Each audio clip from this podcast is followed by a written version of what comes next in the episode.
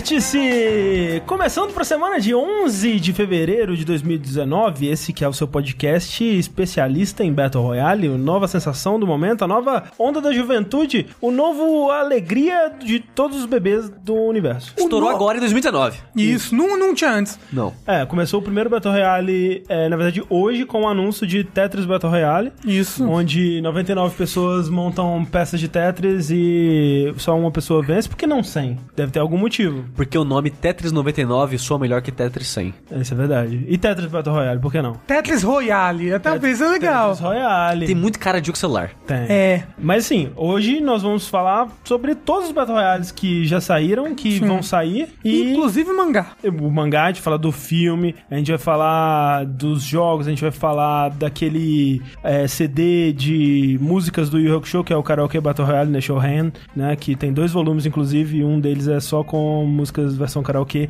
das Image Songs lançadas ao longo de 1993 e 1995. Cada álbum com 99 músicas. Exatamente. Mas você só consegue ouvir uma, porque as outras foram apagadas. Mas também vamos fazer anúncios aqui, por que não, né? A gente vai trazer anúncios de novos Battle Royales, por exemplo, meu amigo Eduardo Sushi. Olá. Ele vai lançar aqui, anunciar em primeira mão pra gente, o Battle Royale do Dark Souls. Que, assim, é igual Dark Souls, só que tem 100 jogadores e só uma pessoa pode sentar na Bonfire.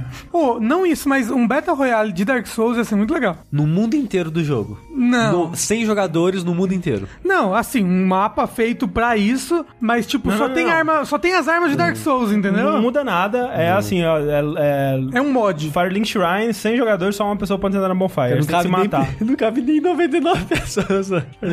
Mas seria muito legal. Não, não seria não. Seria assim. É, de modo geral, o PVP de Dark Souls nunca é bom. Tipo, é legal. Tipo, você gosta do jogo, você vou jogar aqui e tal. Mas eu, não, eu particularmente, aqui, nunca achei, tipo, bom, caralho, um bom competitivo. Isso aqui, ó, isso aqui que é um bom competitivo. Nunca achei, sabe? Mas ia ser divertido. O mais próximo que chegou disso foi o 2. Mas, além de mim, nós temos Rafael Kina. Olá! Que ele também tá trazendo um novo Battle Royale aí pra galera. Isso aí. Que vai ser o Dark Souls Royale Killer.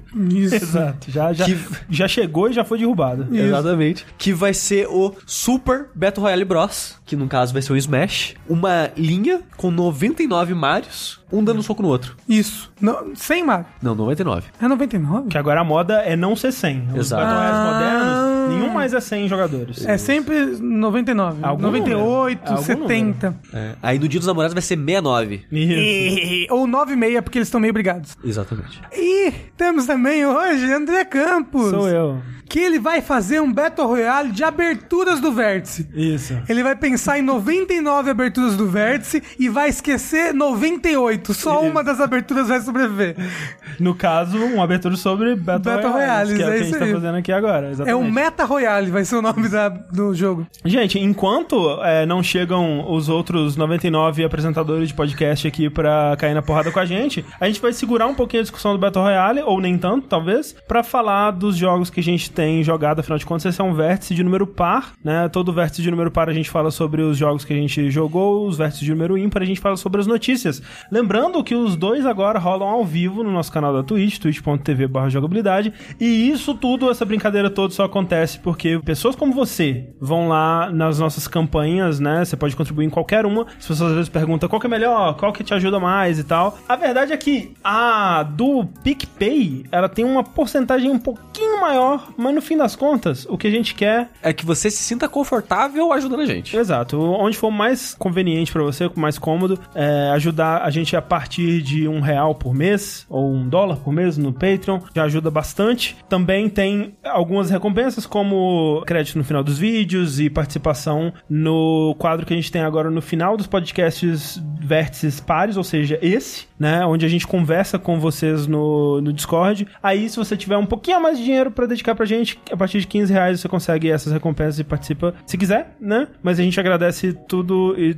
E é, tem acesso ao grupo do Facebook. Pessoas que, por algum motivo, não estão nos grupos, ou não receberam um e-mail, ou não receberam um convite. Olhem sua caixa de spam, pelo amor de Deus, Olhem a é importante. E se caso ainda não tiver recebido, Manda e-mail. Manda e-mail, contato arroba jogabilidade, manda é, DM. Não, contato arroba jogabilidade.de. Isso. Manda DM no Twitter, o que for. É, e também tem uma coisa que eu não sei se acontece isso muito com frequência, mas pode acontecer. A gente manda esses e-mails padrões assim, tipo, link das coisas e tal, normalmente uma vez por mês. Isso. As recompensas. Isso. É, então se você, tipo, é, ajudou hoje, normalmente a gente vai esperar o mês virar pra confirmar. Sim. Aí a gente vai te enviar as paradas. Isso. Então, desculpa, mas espera um pouquinho. Exatamente. É, mas enfim, deixando os avisos de lado, eu tô muito curioso pra saber o que, que o Rafa tá achando de Kingdom Hearts 3. No vértice de jogos passado, eu tava tentando muito convencer o Sushi a convencer o Bruno a não comprar Kingdom Hearts. Porque, né, vai ser um jogo caro, a gente não jogou os outros Kingdom Hearts, a gente já viu um milhão de vídeos na internet sobre a história pra dar altas risadas gostosas. Claro.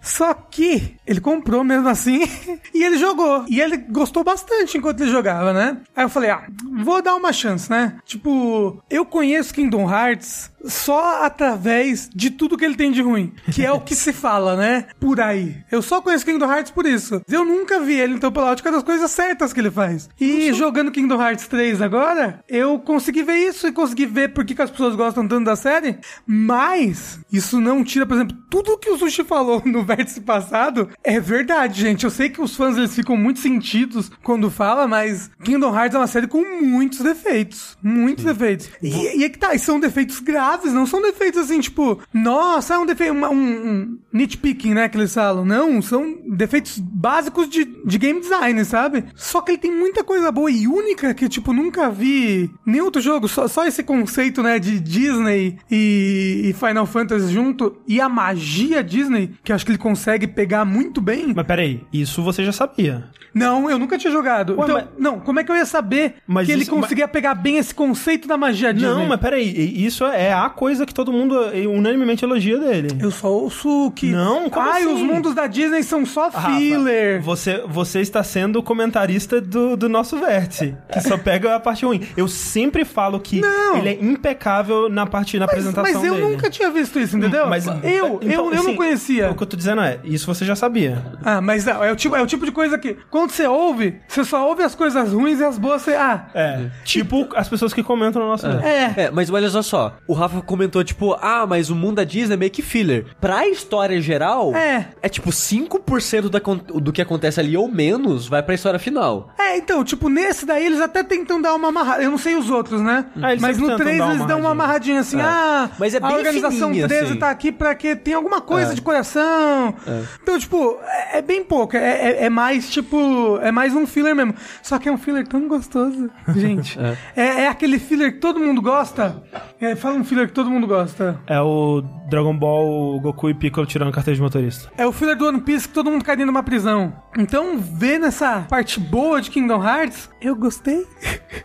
eu tô jogando 3, eu acho que eu tô no último mundo, eu acho. Quantos mundos da Disney você fez, você lembra? Então, eu tô no mundo da Disney agora. Tô vou entrar Você nele. lembra o número que você Um, fez? dois, três, quatro, cinco, sete. Fiz sete. N- não, tem mais coisa. Hum. É porque eu, eu acho que eu vi todos que já passou em trailer, sabe? Uhum. E eu achava, achei que o trailer tinha mostrado todos os, os mundos. O material promocional, eu acho que todos os mundos estavam. É? É, Hum. todos os mundos principais, assim, estavam. Mas, por exemplo, será que se eu falar o nome de um mundo é um spoiler? Eu não sei. Eu Que não que gostaria de acha? ouvir, eu não gostaria. Não, mas você sabe todos os mundos que tem. Não, não sei se eu sei. Hum. É, o, o André ó, sabe um vou monte, eu não sei se ele sabe todos. É. Mas eu fiz, eu fiz sete mundos e eu tô indo pra um oitavo agora. Aham. E eu acho que eu tô no final do jogo, eu, te- eu tô com umas 35 horas de jogo, que é mais do que eu acho que demora pra zerar, mas é, É, porque. é, eu terminei com isso. Não, eu, eu, eu sou uma pessoa de ritmo lerdo pra jogar. Ah, tem mas que é porque o joguinho. eu gosto de fazer tudo. Por exemplo, todos os mundos que eu passei, eu peguei todos os emblems. Sem guia, sem nada, só procurando. Que inclusive, eu não sei se é, se é coisa minha, mas as coisas que eu mais gostei nesse jogo foi Gumship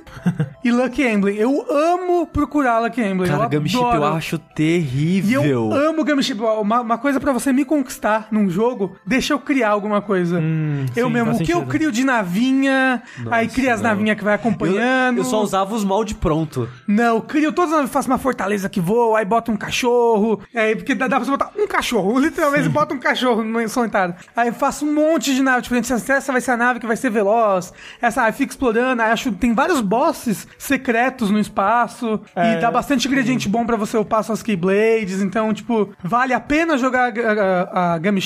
Fiz duas Keyblade pro máximo, nem joguei Game Chip, então... O conceito do é, de encontrar esses Lucky Emblems, né? Pelo que eu vi, eu não sei exatamente como que é ainda, mas eu tenho uma noção, me parece legal. E te dá mais motivo pra explorar o mundo, porque não era algo que existia nos outros. Tipo, tinha baús e no, no- a partir do 2 acho que tem aqueles... é, umas coroinhas, né? Pra você pegar. Não sei se tem isso nesse também. Não, não. Mas agora parece mais legal o lance da exploração, né? Parece... É, tipo, eu não sei como é que eram os mundos nos outros jogos, mas eu gostei bastante do level design dos mundos nesse Ah. jogo. Tipo, por exemplo, eu amei o mundo de Frozen, de Arendelle. Nossa, é o pior mundo do jogo inteiro. É muito legal o jeito como ele é ultra vertical. E eu, eu sei que ele tem um problema de re- repetição na Não, a história. estrutura dele é terrível. Mas como você faz uma estrutura de uma maneira diferente, sabe? Você faz a estrutura de uma vez de um jeito e de outra vez do outro jeito. Eu, tipo, gostei e o jeito como ele é ultra Peraí, vertical. o que que é? Você vai no mundo uma vez, faz uma história, depois tem que voltar lá de novo? Não, é, é- é que esse é assim, mundo... esse mundo ele é a história de Frozen. Aham. É, Então- Só que mal contada pra caralho. É, mas aí todos, os- todos os mundos que recontam as histórias é cheio de furo, é meio mal contado, são os piores em questão o de história. da Rapunzel é ok. Você consegue entender. Ah, mais tem, ou menos, um, tem um- tem um, um- tem um único detalhe da história que é importante Tem que ficou de dois. fora. Mas dá pra você entender. Frozen, não, você não entende absolutamente nada. É, assim, é engraçado porque o mundo, esse mundo que reconta a história, Só são esses dois no caso. é. Não, tem mais que reconta. Acho que. o Pira- Não, Piratas do, Ca... é, Piratas Piratas do Caribe é um filme. Reconta, É um reconta filme, o terceiro é. filme. É que eu assisti os filmes, então. É. Então, tipo, eles, eles recontam a história, tipo, você tem que ter visto o filme. Porque senão você não entende o que Sim, tá acontecendo sim. com aqueles personagens ali, sabe? E ao mesmo tempo, ele não reconta as coisas direito.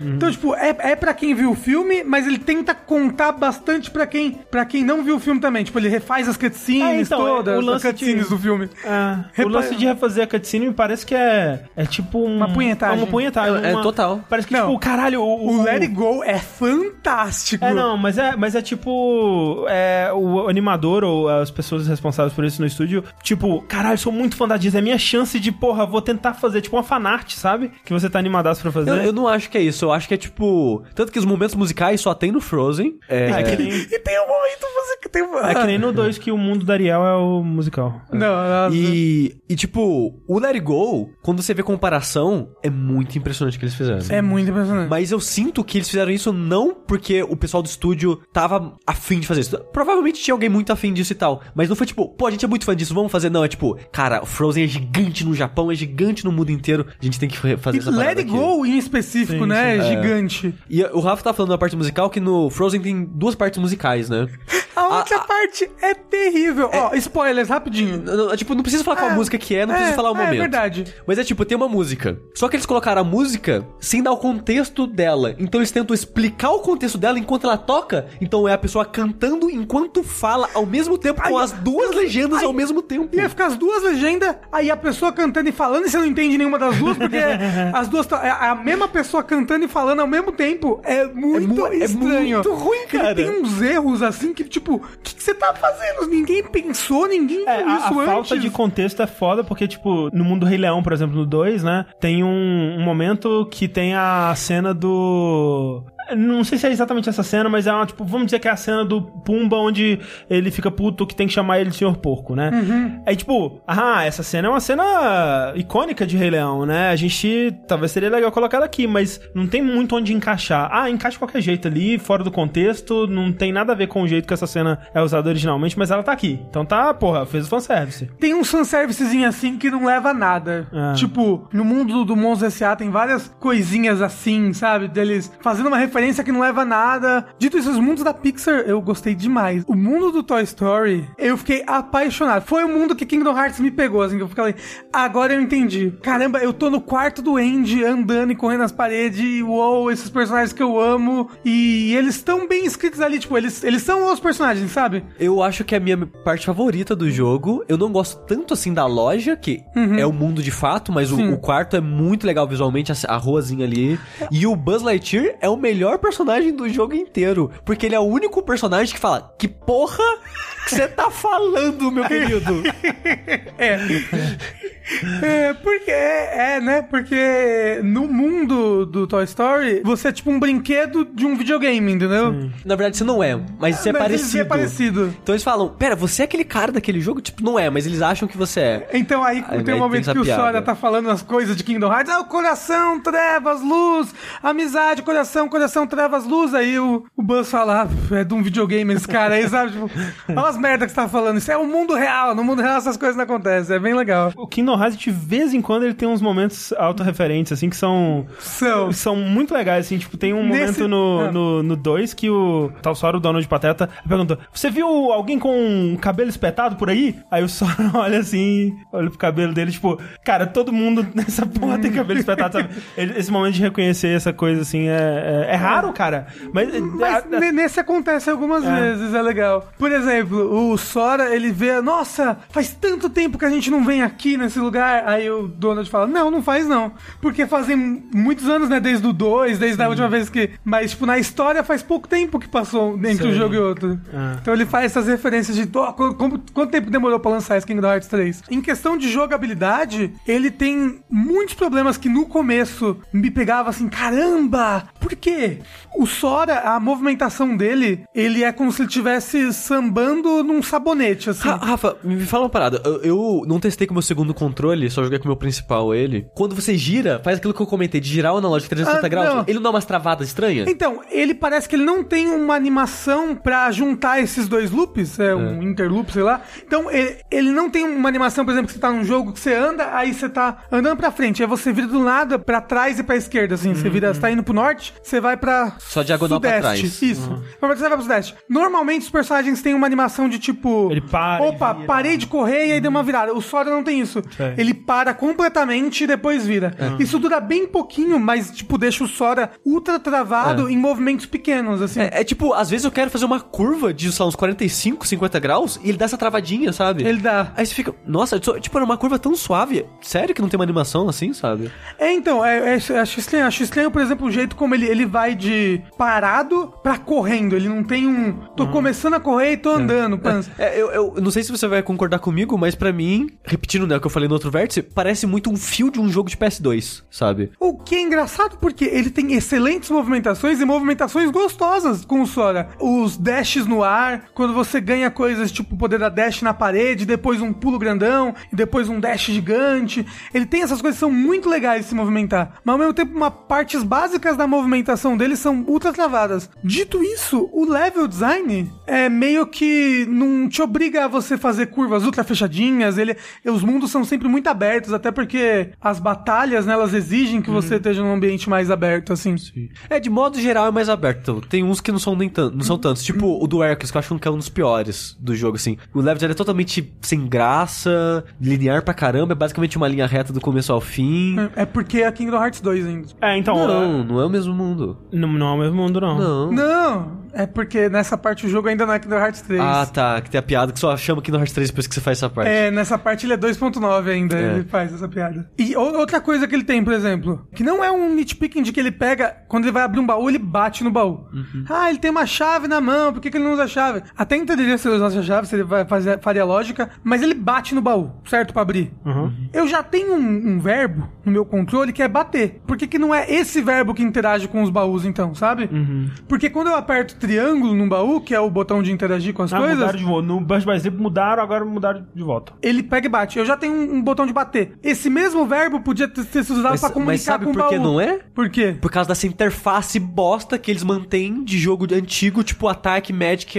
item. Uhum. Porque o seu ataque, na verdade, é você tá confirmando a opção ataque É. da lista. Então por isso é o X o ataque. O que é loucura, porque quando você tá lutando, você não. É muito ruim você usar um Magic por esse, por esse menu. É, você usa os atalhos Você, do usa os. Atalhos que são maravilhosos e funcionam super bem. E tipo, Inclusive pra item, pra tudo. sim, eu não entendi ainda porque eles mantiveram isso e Eu não... acho que é porque meio que, ah, é coisa da série, é tradição É, da mas, série. cara, não, velho. Mas muita coisa eles mantiveram por causa disso, né? Ah. Tipo, até coisa que hoje em dia já seria. Já não se faz mais jogo onde você ataca com X, sabe? Tipo, É, não, É uma quadrado. coisa que confunde pra caramba. Ah. Porque você não pode mudar os comandos. Ah, eu O- adoraria. seria muito bom pra mim, eu pular com X e atacar quadrado. Uma coisa que eu queria muito fazer no, nos Kingdom Hearts todos, assim, é colocar o botão de defesa ou de dash, que é o quadrado, geralmente, Uhum. num No bolinha. bumper. Não, num bumper, porque aí você pode atacar e apertar aqui, em vez de ter que mover o seu dedão pro outro botão, sabe? Dá pra fazer, É. mas, mas né, não, é, não é o ideal. E outra coisa, esse negócio do triângulo, ele acaba interferindo porque o triângulo é o botão de interagir, mas também ele é o botão de usar especiais. Então, você tá com um especial que tá ativo ali em cima, Ah, sim, sim, aí você vai muito. abrir um baú, de repente sumou num barco gigante. que-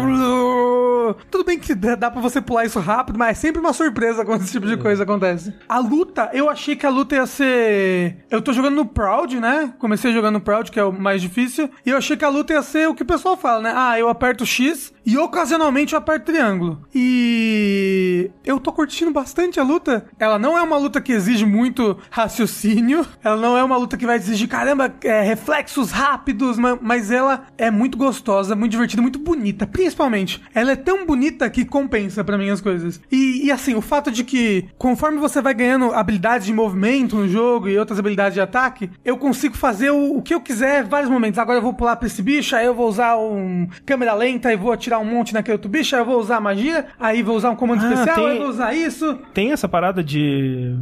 Apa- Aparece uma reticulazinha, você mira e atira? Sim, sim. Ah, tá. Quase E é- nunca uso, porque quase não faz nada, mas... Não, dá Não, muito no, dano. No Burst by Sleep é bem bom. Nossa, É. eu... Toda vez que eu usava, a vida do bicho fazia... bim. Não, ah, dá pra ser, tipo, o boss tem 8 barras de vida, você diminui 3 barras só com um desse ataque no máximo. Mas acho que depende da sua Keyblade, porque cada Keyblade tem um especial diferente. Isso é muito legal, porque as Keyblades, elas têm transformações especiais diferentes, e é tudo muito único. Os temas se repetem, mas elas são bem variadas. É, tipo, tem a Keyblade. As Keyblades são dos mundos, né? Eu não sei se era assim no- nos Sim, outros Kingdom era. Hearts. Mas então, tipo, a Keyblade do Tangled, ela é uma Keyblade mais de magia. E eu tô fazendo personagem focado em magia. Então eu tô usando só acessório de magia, coisa de magia. Quando ela transforma, ela usa um bando de lasers diferentes. Aí ela tem um negócio especial que quando ela se transforma, spoilers pra quem não quer saber, quando você dizia, você deixa um Sora de luz pra trás.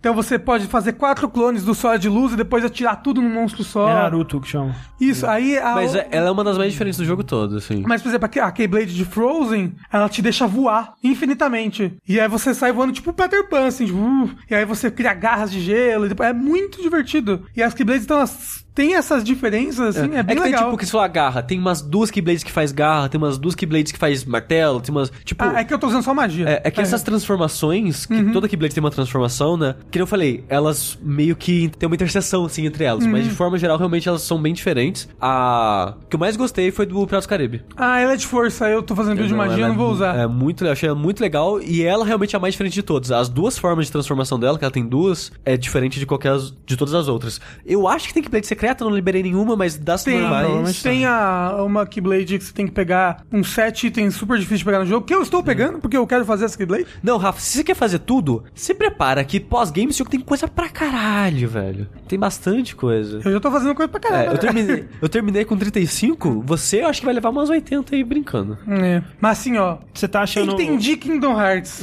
O combate tá difícil, você diria? Não, assim, o Bruno jogou na mesma dificuldade que eu e ele falou que nos bosses ele tava, tipo, morrendo Aham. algumas vezes. Eu não morri nenhum boss É até mesmo? agora, Ah. mas eu jogo muito bem. Que fique registrado aqui.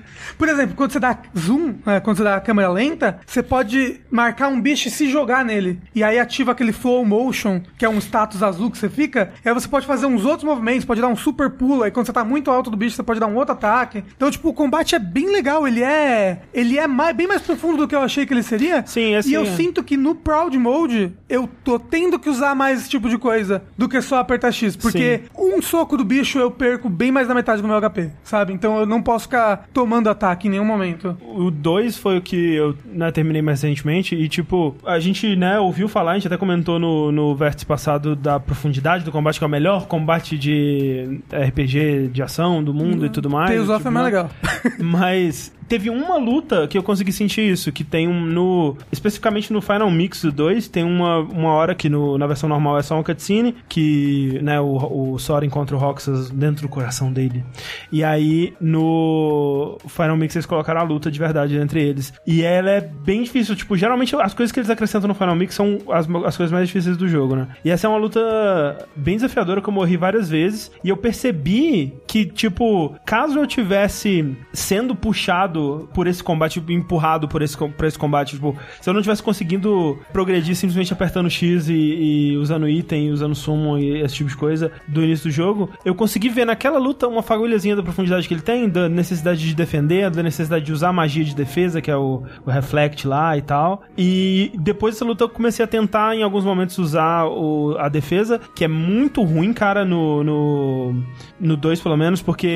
Ah, no 3 é fácil. Eu acho ruim porque ela não flui muito bem com os seus ataques. Ela, ela não foi muito bem Você tem com que- o combo. É, você tem que tá parar, parado. esperar um segundo, aí você defende. É, então, esse que é o lance, É, porque você tem mas que... ela, ela é bem forte se você se você investir nela, né? Porque ela Isso. tem, tipo. Ah. Ela tem. Nesse jogo tem uns Tem APs. level, ok. Né? Não, e aí você pode, tipo, investir nas habilidades que você quer deixar ativado no seu personagem. É, eu Isso é uma crítica ativar que eu todos preciso- o jogo todo. porque- É? É. Nossa, é, mas é que você ganha habilidades fazendo coisas extras. Então, por exemplo, tem um monte de habilidade que eu não consigo ativar. E eu tenho AP pra caramba. Mas o lance da defesa no 2, pelo menos, é que é, é, realmente você não pode interromper o que você tá fazendo com ela. E ela não é instantânea. Tipo, você Não, tem que tem apertar um e aí ela tem. Um... antes. É, exato. Você tem que meio que prever que o, o inimigo vai fazer uma parada, aí você já aperta um pouco antes. Não é, que nem baioneta. Que um parry, na verdade. Mas não é, mas não é um tipo parry. um parry de Dark Souls, que ele tem um Sim. tempo antes Sim, talvez mais e o tempo de que ele tá Souls. ativo. Mas não tem É isso recompensa, entendeu? É. Então, nesse no Kingdom Hearts 3 você tem. É, porque no- você pode ativar Até- habilidades. até tem- tem uns- tem uns- que tem uns são- contra-ataques. São, os reprisals, Ah, eles que- são bem fortes. Que isso é algo que eu tô vendo agora no Burst by Sleep. Que no Burst by Sleep eu comecei jogando com terra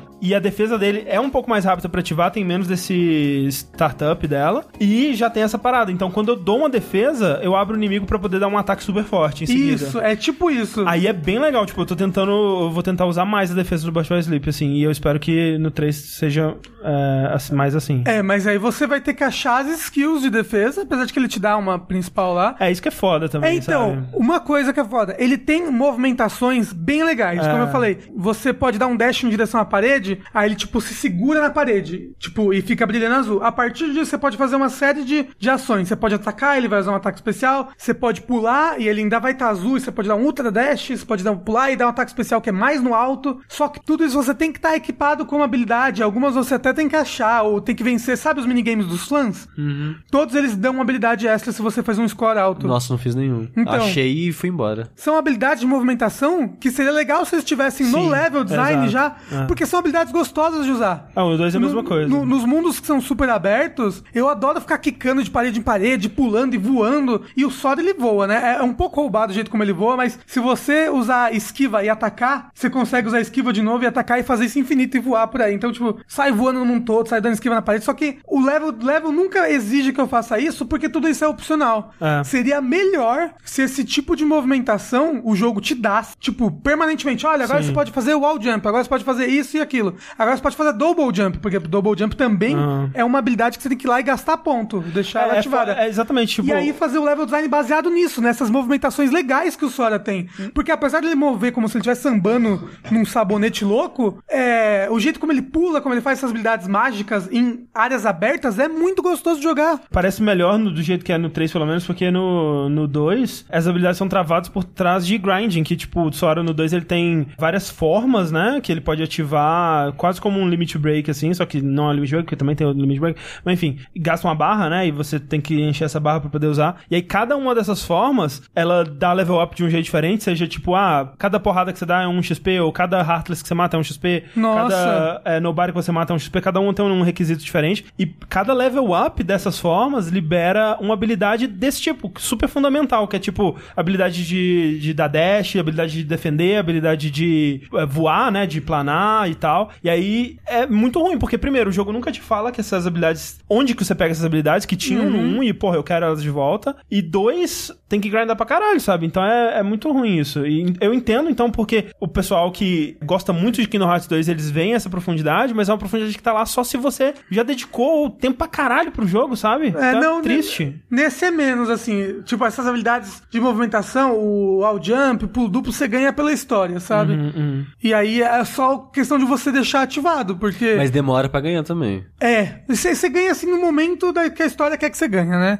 E é mó bizarro, porque é mega Não, tipo, não tem É. justificativa nenhuma. Você Não, tem, ganha. tem várias magias que, tipo, eu achei que eu ia ganhar com nível, mas não. Tipo, eu, ah, matei um monstro aqui na história, que é um monstro que tem que matar, aí ganhei o Aterga. Aí, eita, porra, achei que eu ia ganhar quando eu passe, mas não, eu tinha que passar dessa, desse monstro aqui. É, é meio estranho. Mas então o que você tá me dizendo, Rafa, é que, que o que tá te fazendo que joga aqui no Hearts é o quão bonito, bem feito e fiel às coisas que ele faz, a recriação de mundos da Disney que ele tem. É essa a premissa dele, sabe? Tanto que Ah. eu tô com vontade real oficial de jogar os outros jogos pra ver qual é que é, sabe? De pegar e jogar o 1 e o 2 e todos esses aí. Porque eu gostei do jeito como ele faz as coisas da Disney. Tudo bem que eu tenho um carinho pelas coisas da Disney, eu acho que isso é importante. Sim. De fato. é. Porque, tipo, ele não faz tudo muito bem. Como ele, ele faz uns erros grotescos, tipo, botar a pessoa cantando e explicando a história ao mesmo tempo. É, a história mesmo de Kingdom Hearts, a história mesmo, gente, eu sei que as pessoas amam e tudo mais, mas ela chega a ser indefensável. É tipo o que as pessoas acham que a JK Rowling é no Twitter. ela, ela, ela fez o 1 e no 1 era uma coisa. Aí no 2 ela queria mudar, ela deu uma desculpa, botou um coração lá no coração do Sora. O coração do Sora é igual o coração de mãe, sempre cabe mais um. Que tá todo mundo dentro dele, todo mundo fora dele, sabe? É uma loucura, é tudo uma loucura. Rafa, espera chegar nas últimas 5 horas de jogo. Nossa, você não cheguei ainda. As últimas, sei lá, 5 horas, pelo menos pra mim foram umas 5 horas, que é tipo, acabou Disney, agora é Kingdom Hearts do começo ao fim. É uma loucura que eu tava, pelo amor de Deus, gente. E tipo, Que que é, cê- gente, aquilo, era o André, depois que o André falou aquilo, eu não consegui desver. Era o Caetano Veloso, cara, você é burro, velho, eu não consigo te entender. Eu não consigo gravar o que você fala porque você fala de uma maneira burra. Aí, mas, o, mas o, a outra parada é, é muita, muita cutscene. Nessas 5 horas, 3 horas é cutscene. É caralho. muita cutscene. Nossa. Aí você vê, cara, todo investimento da porra desse jogo foi cutscene, cara. Tem muita luta e luta, tipo, grandiosa e coisas acontecendo e diálogos e tal. Tipo, cara, enquanto eu jogava o jogo, eu tava, nossa, por que esse jogo ficou 20 anos de desenvolvimento, gente? O que tá acontecendo? Tiveram tanto é, problema de desenvolvimento de guiar o jogo e tal. Quando começou a chegar nessas partes, eu falei, ok, foi muito nessa porra aqui, cara. Foi muito tempo nessas cutscenes, que é muita coisa, cara. Hum, não, eu cheguei ainda. E assim, como eu falei, é, é claramente é mal escrito. Sim, Sabe? Tipo. é muito mal escrito. Tipo, por que, que você faz é, três personagens terem o mesmo nome? Ah, não, é Tipo, você não ridículo. pensou É- nisso? É, é, é só pra confundir? Isso, é. É só pra botar um mistério barato? Ele é intencionalmente confuso. Confuso. É. Ó, fa- falaram ali, ah, mas em Metal Gear pode. Eu não tô criticando as cutscenes. E na verdade, foi uma das coisas que eu mais gostei do jogo foi essa, esse, essa parte final de- do quão grandiosa. Sim, eu quero, eu quero o, é isso, o quero sentimento isso de grandiosidade que passa. Por isso que eu falei no Vértice, na verdade eu não tinha jogado, mas eu reitero aqui que quem é fã de Kingdom Hearts vai amar esse jogo como se fosse o melhor jogo já feito. Por causa, um dos motivos pelos momentos finais. Porque ele faz umas coisas muito legais com os personagens da história, Uhum. com aquele sentimento de, cara, que parada foda que tá acontecendo aqui, sabe? Tipo, pra mim não interessa que eu cago pra todo mundo lá. Mas eu consigo ver a intenção por trás, sabe? Ah, não, eu, eu vi pessoas jogando, tipo, as primeiras horas, assim, pessoas já gostavam de Kingdom Hearts, e aparece a menção a um personagem, assim, qualquer, sabe? Vai mencionar o Roxas. Não, a pessoa já fica... Eu, tô- cara, o pior é não que eu- acredito que mencionaram o Roxas. O pior é que eu tô um pouco assim já. Eu tô tipo, caralho, eu quero muito saber o que, que vai acontecer com esse personagem no 3 e tal. Caralho, teve um trailer que eu vi uma, uma, uma pessoa reagindo e ela chorou absurdos porque, sei lá, apareceu a Aqua no trailer. Ah, sim. Não, é, eu lembro que. né? É, eu lembro do primeiro trailer que aparece a Aqua Sou com, eu com vendo o olho coisa de Smash vermelho. Bros. Não, é total você. Outro defeito. Pô, legal as músicas da Disney e tal, Muito né? mas- pequeno. Não, mas vamos. O mundo é gigante e aberto. Vamos botar umas músicas diferentes Sim, aí nos outros lugares. Eu tô há sete horas ouvindo Amigo Estou Aqui, eu não aguento mais. Eu não aguento mais É, Amigo cara, Estou Aqui. Eu tô vendo que Kingdom Hearts 3 é a experiência Kingdom Hearts completa. Porque é. é isso aí, cara. Tipo, é, porra, legal, né? Yoko Shimomura, que da hora, fez uma reinterpreta- reinterpretação do tema da Disney aqui. Eu quero matar ela. uma hora depois, eu, pelo amor de Deus, me Eu não, salva. eu não aguento mais ouvir essa música. E as pessoas falando entre elas, não sei o que aconteceu naquela atuação, mas a- é tipo assim: Oi, André, o que você veio fazer aqui na cozinha? Ah, eu vim beber água. Não, é, é, não tem ritmo nenhum nas cutscenes. Não, é estranhíssimo. É, edição. Tem uns momentos que parece que falta efeito sonoro nas ações É. dos personagens. Tem- E assim, como eu falo, no- não tem ritmo, todo mundo demora 30 segundos pra responder a outra pessoa, parece que eles estão load. É muito engraçado. Mas eu gostei da relação do Sora com o Donald e o Pateta. Eu não É sabia que ia bonitinho. ser legal. É bonitinho. eu gostei do Sora. Eu achei que eu ia odiar o Sora. Ele, ele, ele é muito forçado às vezes. E é muito engraçado quando Ele, é, tá- o- ele é o cúmulo do poder da amizade. não, muito. E aí é muito engraçado, tá, tipo, o pessoal da Disney fazendo coisas que acontecem no filme. Aí, tipo, chega o vilão e fala: é, Eu vou roubar o seu coração. Sei lá, literal. Vamos supor que ele tá falando isso literalmente. Aí chega o Sora: Mas o coração é dos amigos. Você não pode fazer isso porque a luz e blá blá blá. E aí todo mundo ignora o Sora. O Sora, ele meio que tá ali, mas não tá, sabe? Sim.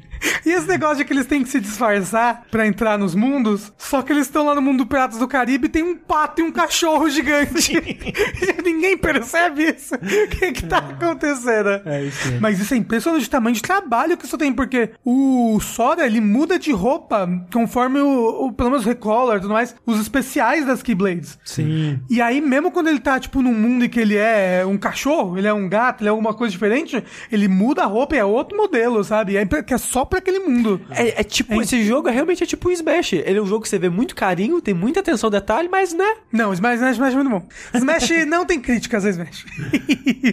Mas é isso, gostei de Kingdom Hearts 3. Quem diria? Vejo todos os defeitos dele. Pessoas, vocês têm que. Eu sei que vocês, são muito fãs, mas, cê- gente, tem muito defeito. Tem Sa- defeitos gravíssimos. Sabe qual é o problema de eu ter jogado Kingdom Hearts 3? Que você não jogou os outros dois, aí eu pensava, Não, "Ah, não, eu, eu dois." não, eu não quero jogar os outros. Eu, Eu tô, eu tô satisfeito só por osmose, só. Eu vou jogar. Eu não gostei do jogo, mas eu gostei de ter jogado o jogo, de ter entendido, presenciado esse momento e tal, mas agora quando sair um próximo, eu vou me sentir na obrigação de continuar a história. Esse é Eu o quero, problema. eu quero. Então, por quê? Eu já vi um milhão de vídeos sobre a história pra jogar o 3, mas agora eu quero vivenciar essa história. Eu quero É, ir lá então. no 1. Eu quero ver, essa- jogar eu quero ver esse desastre acontecendo. Exa- é esse que é o lance. Eu quero saber até onde que vai essa porra, sabe? Eu preciso saber. Olha, André, você não tem noção. É, eu tô- tô Você sabendo. não, tem noção. O, Ra- Cuidado. o Rafa que não terminou não tem menos ainda. Eu tenho, porque o Bruno me contou uns negócios. Ah, tá.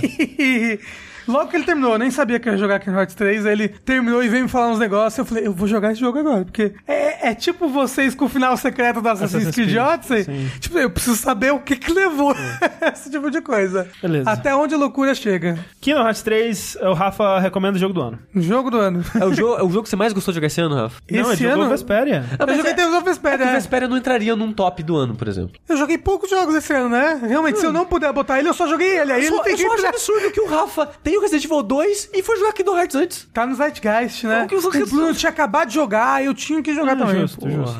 porra. Falando do top jogos do ano, Sushi, você desenterrou uma coisa de lá, que eu tô sabendo aí. Sim, desde a gravação eu resolvi é, gastar meu suado dinheirinho, 20 reais, que é um preço muito barato pra esse jogo. Só queria dizer, gente, eu vou falar desse jogo aqui. Você compra o jogo, por favor, 20 É o reais. cofre da Ana? Sim, é o... É o jogo mais difícil de falar e você entender o que tá sendo dito. É. Eu nunca tive. Cara, eu acho que eu nunca houve nenhum podcast que, eu, que veio mais pessoas me perguntar a mesma coisa. Isso. Que no caso, o nome do jogo que Sushi vai falar é Unavowed. An de não, É. o N, avowed de é permitido. É, os- teve o aval. Os, é, os sem aval. An, o N, avowed. Una, Unavowed. É. Tá ouvindo no. na- onde você estiver ouvindo aí, foda-se. Tá no site, tá no aplicativo, vai estar a descrição. Olha essa porra, pelo amor de Deus.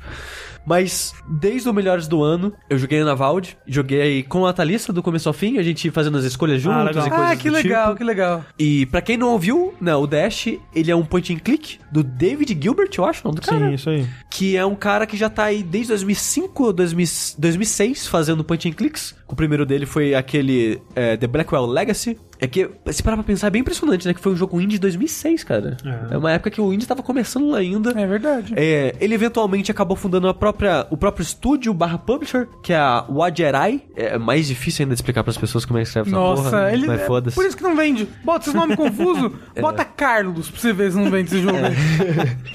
E, a- e esse Wajerai é um estúdio que publicou muito point and click elogiado dos últimos anos, dos últimos anos, como por exemplo, Gemini Rule, que é um point and click de 2011 que foi muito muito elogiado na época, não só no ano, mas na época ali, ao redor, os próximos dois, três anos, assim, muita gente falava dele, elogiava. Não foi feito por ele, mas publicado pela empresa dele. O outro também teve. Foi o Ressonance. Acho que o outro mais elogiado foi o Ressonance, Ah, que eu sim. gosto mais do que Gemini Rule, por exemplo. Esse Ressonance é bem legal e numa vibe parecida com o do. Anavaldi. Anavaldi. Não na parada mística e fantástica, mas isso da, da equipe, do pessoal Sim, se juntar, sim. uma parada mais investigativa. Mas aí, qual que é desse Unavowed? Você começa jogando com um homem ou uma mulher, você escolhe. De uma profissão que você escolhe, tem três no começo do jogo, é bartender, é policial e ator-atriz. Você escolhe qual profissão você quer, vai ter umas leves diferenças na história por causa disso. E é a mesma pros dois gêneros. É, sim, sim. São coisas profissões. É.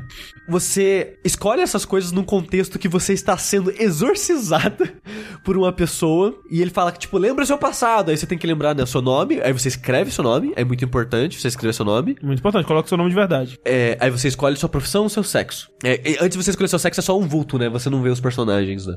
Aí depois que você é exorcizado, o cara fala: beleza, você viveu o fantástico, você fez um monte de merda, você matou dezenas de dezenas de pessoas, mas não foi você. Foi o espírito que tava em você. A gente trabalha com isso, que né, as duas pessoas que fizeram o exorcismo em você são pessoas. São caçadoras de coisas sobrenaturais pra lidar com aquilo e fazer o mundo voltar a ser normal, digamos assim. Ah, tem um demônio aqui, lida com o demônio. Eles ah, são um tipo aqui. o MIB, só que pra coisas sobrenaturais, só que Exato. menos tecnológico, menos, menos organizados, digamos assim. É que tipo, é, uma coisinha, é uma organização pequenininha. É uma Pelo menos- ONG. é pelo uma menos ONG a- de combate a espíritos. Pelo menos a, a de Nova York, que é a que você.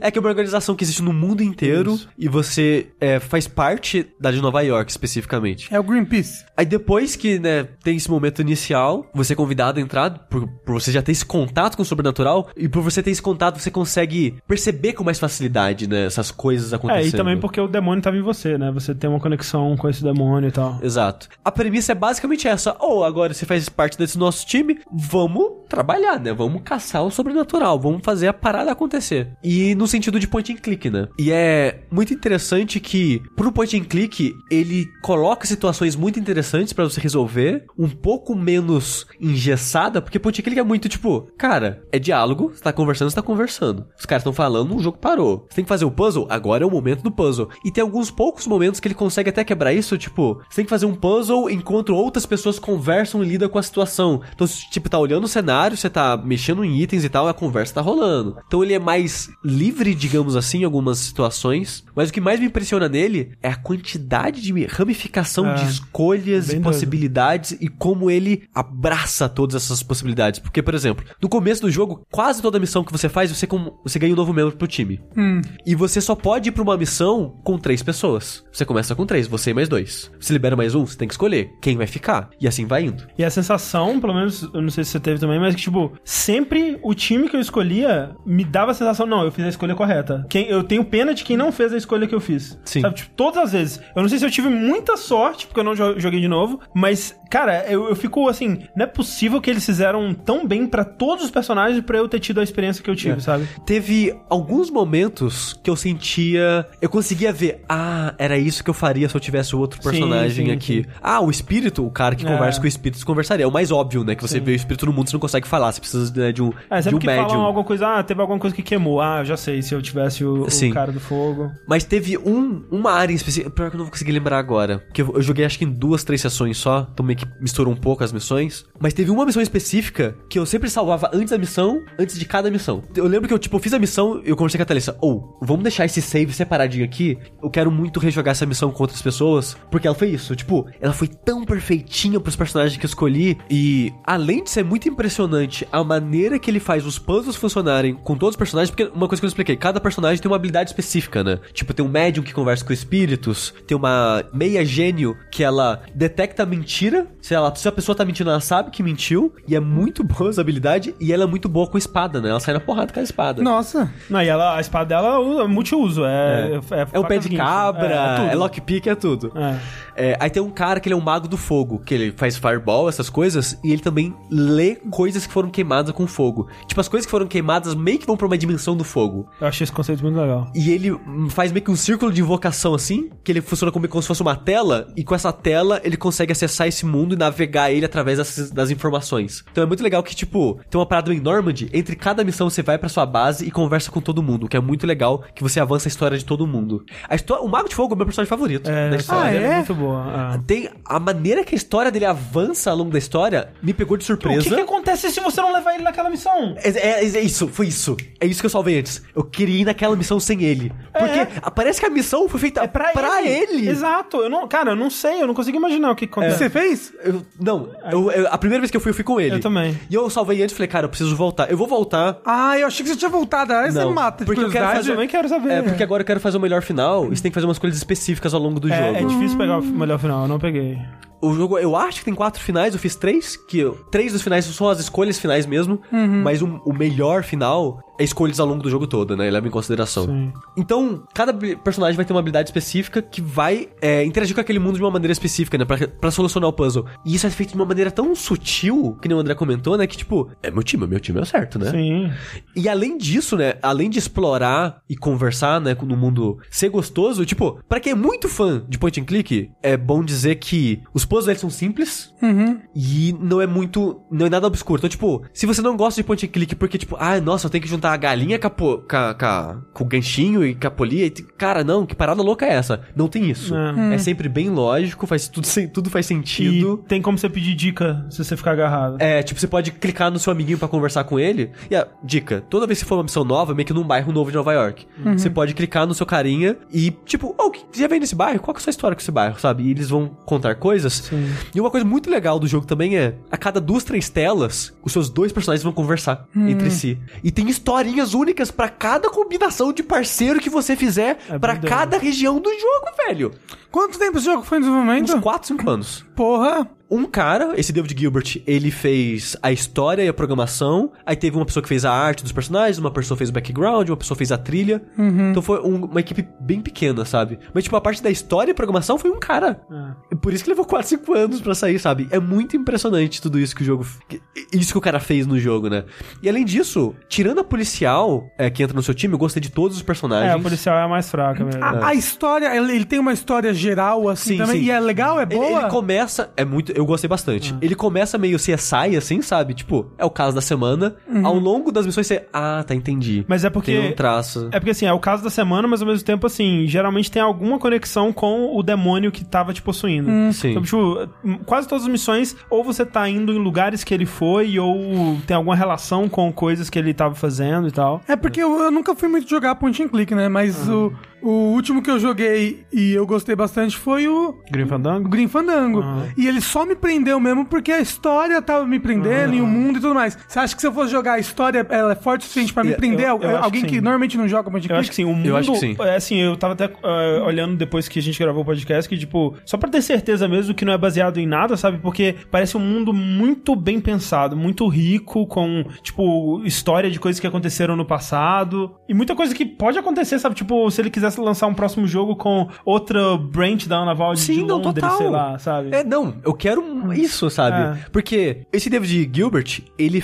lançou seis jogos até hoje. Sete jogos comerciais até hoje. O primeiro foi o, o, Leg, o Legacy. Não, acho que foi o Shiva, na verdade. Shiva? É. O que, que é isso? É, o, o jogo point and click dele. Aquele que é do cara. É de sobre um judeu. É, e é muito elogiado. Nunca joguei, mas ele é muito elogiado. Tem no Steam também. Uma versão em remaster dele. The Shiva, eu acho o nome do jogo. É, de qualquer forma, ele tem esse Shiva e tem cinco jogos da série é, Blackwell. E depois disso, ele fez esse Unavowed. Então eu quero que ele faça uma próxima série, sabe? Eu Sim. quero mais coisas nesse universo. Ah, não não precisa nem continuar com os mesmos personagens, mas, tipo, que o André comentou, tipo, o universo já é tão rico, tem, tem as raças, as interações entre as raças, e essas não se gostam, se gostam, não sei o que lá, o que, e as habilidades. É tudo tão rico e tão detalhado, sabe? Que dá vontade de ver o universo expandido. Sim. Mais histórias nesse mesmo É, e, a, e a história é muito boa. É, tem uns plot twists excelentes na história. Sim. Que vem na hora que você não espera. Você fica, caralho, o que, que tá acontecendo agora? O que, que eu faço, velho? Pra onde que essa história vai, mano? É muito bom. O jogo é relativamente curto, umas 10, 12 horas você termina ele, pelo menos foi o tempo que eu levei pra terminar. E é muito bom. E, cara, é 20 reais no Steam, velho. É. Porra! É 20 reais. Assim, não sei se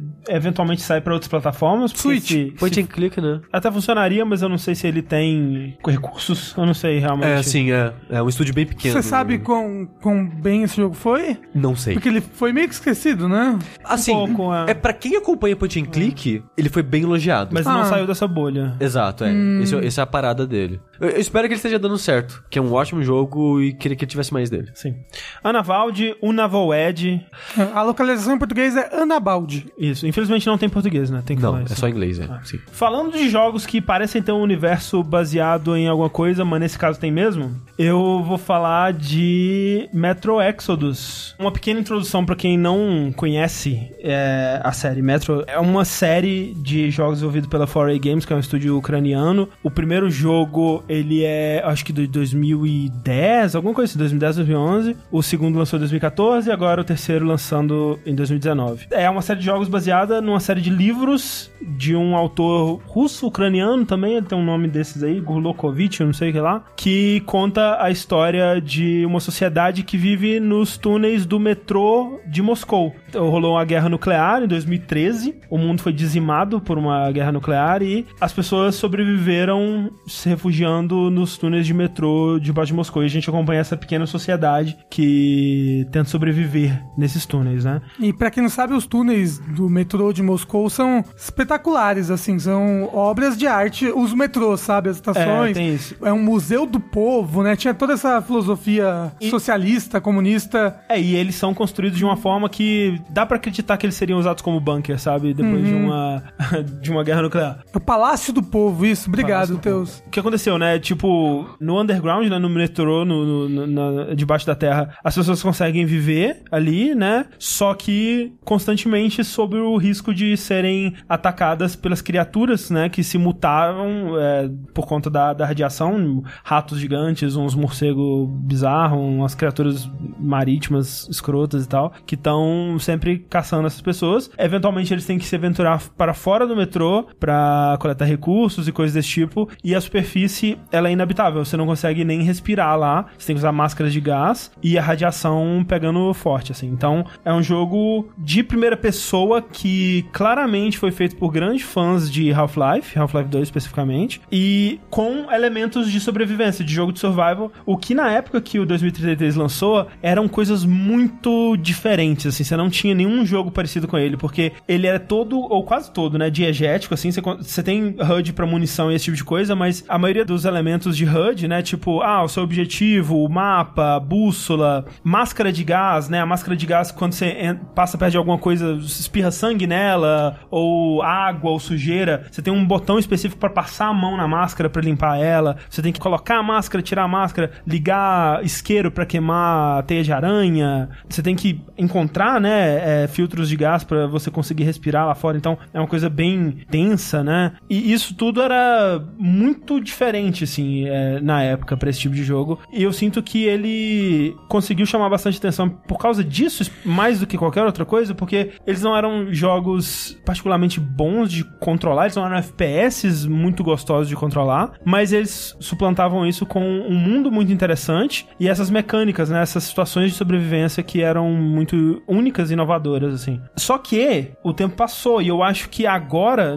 o Last Light, ele, eu acho que quando ele lançou ele ainda tinha um quê de novidade e o Exodus, eu sinto que eles agora eles estão correndo atrás de onde FPS estão hoje em dia em vez de sendo os inovadores, sabe? A maior mudança que o Metro Exodus faz, porque a estrutura dos outros ela é bem linear, assim, ela é de uma estrutura de capítulos, onde você tem até um lugar semi-aberto para que você pode explorar, mas só tem um caminho correto para você ir e aquele é o caminho que você vai seguir e, e vai em frente. Ele tem, como eu disse, inspirações em Half-Life e uma das coisas, das formas que ele faz isso é também como em Half-Life, que você tem a sensação de você estar viajando sempre, você tá, você tá sempre indo de uma estação para outra outra e você faz o percurso dessa estação pra outra, né? E você sente que você cruzou um grande espaço, né? E acho que essa é uma das coisas mais legais pra mim em Half-Life. Eu sei que o Sushi detesta as partes de, De veículo. de veículo, mas pra mim era as- a, é, a- é a minha coisa favorita de Half-Life 2, é a sensação da viagem. E é algo que a série Metro faz muito bem. E a principal novidade do Exodus é que ele tenta expandir um pouco mais nessa liberdade, assim, nessa sensação de espaços para explorar. Porque ele não é exatamente um jogo de mundo aberto, mas ele te solta por capítulo em.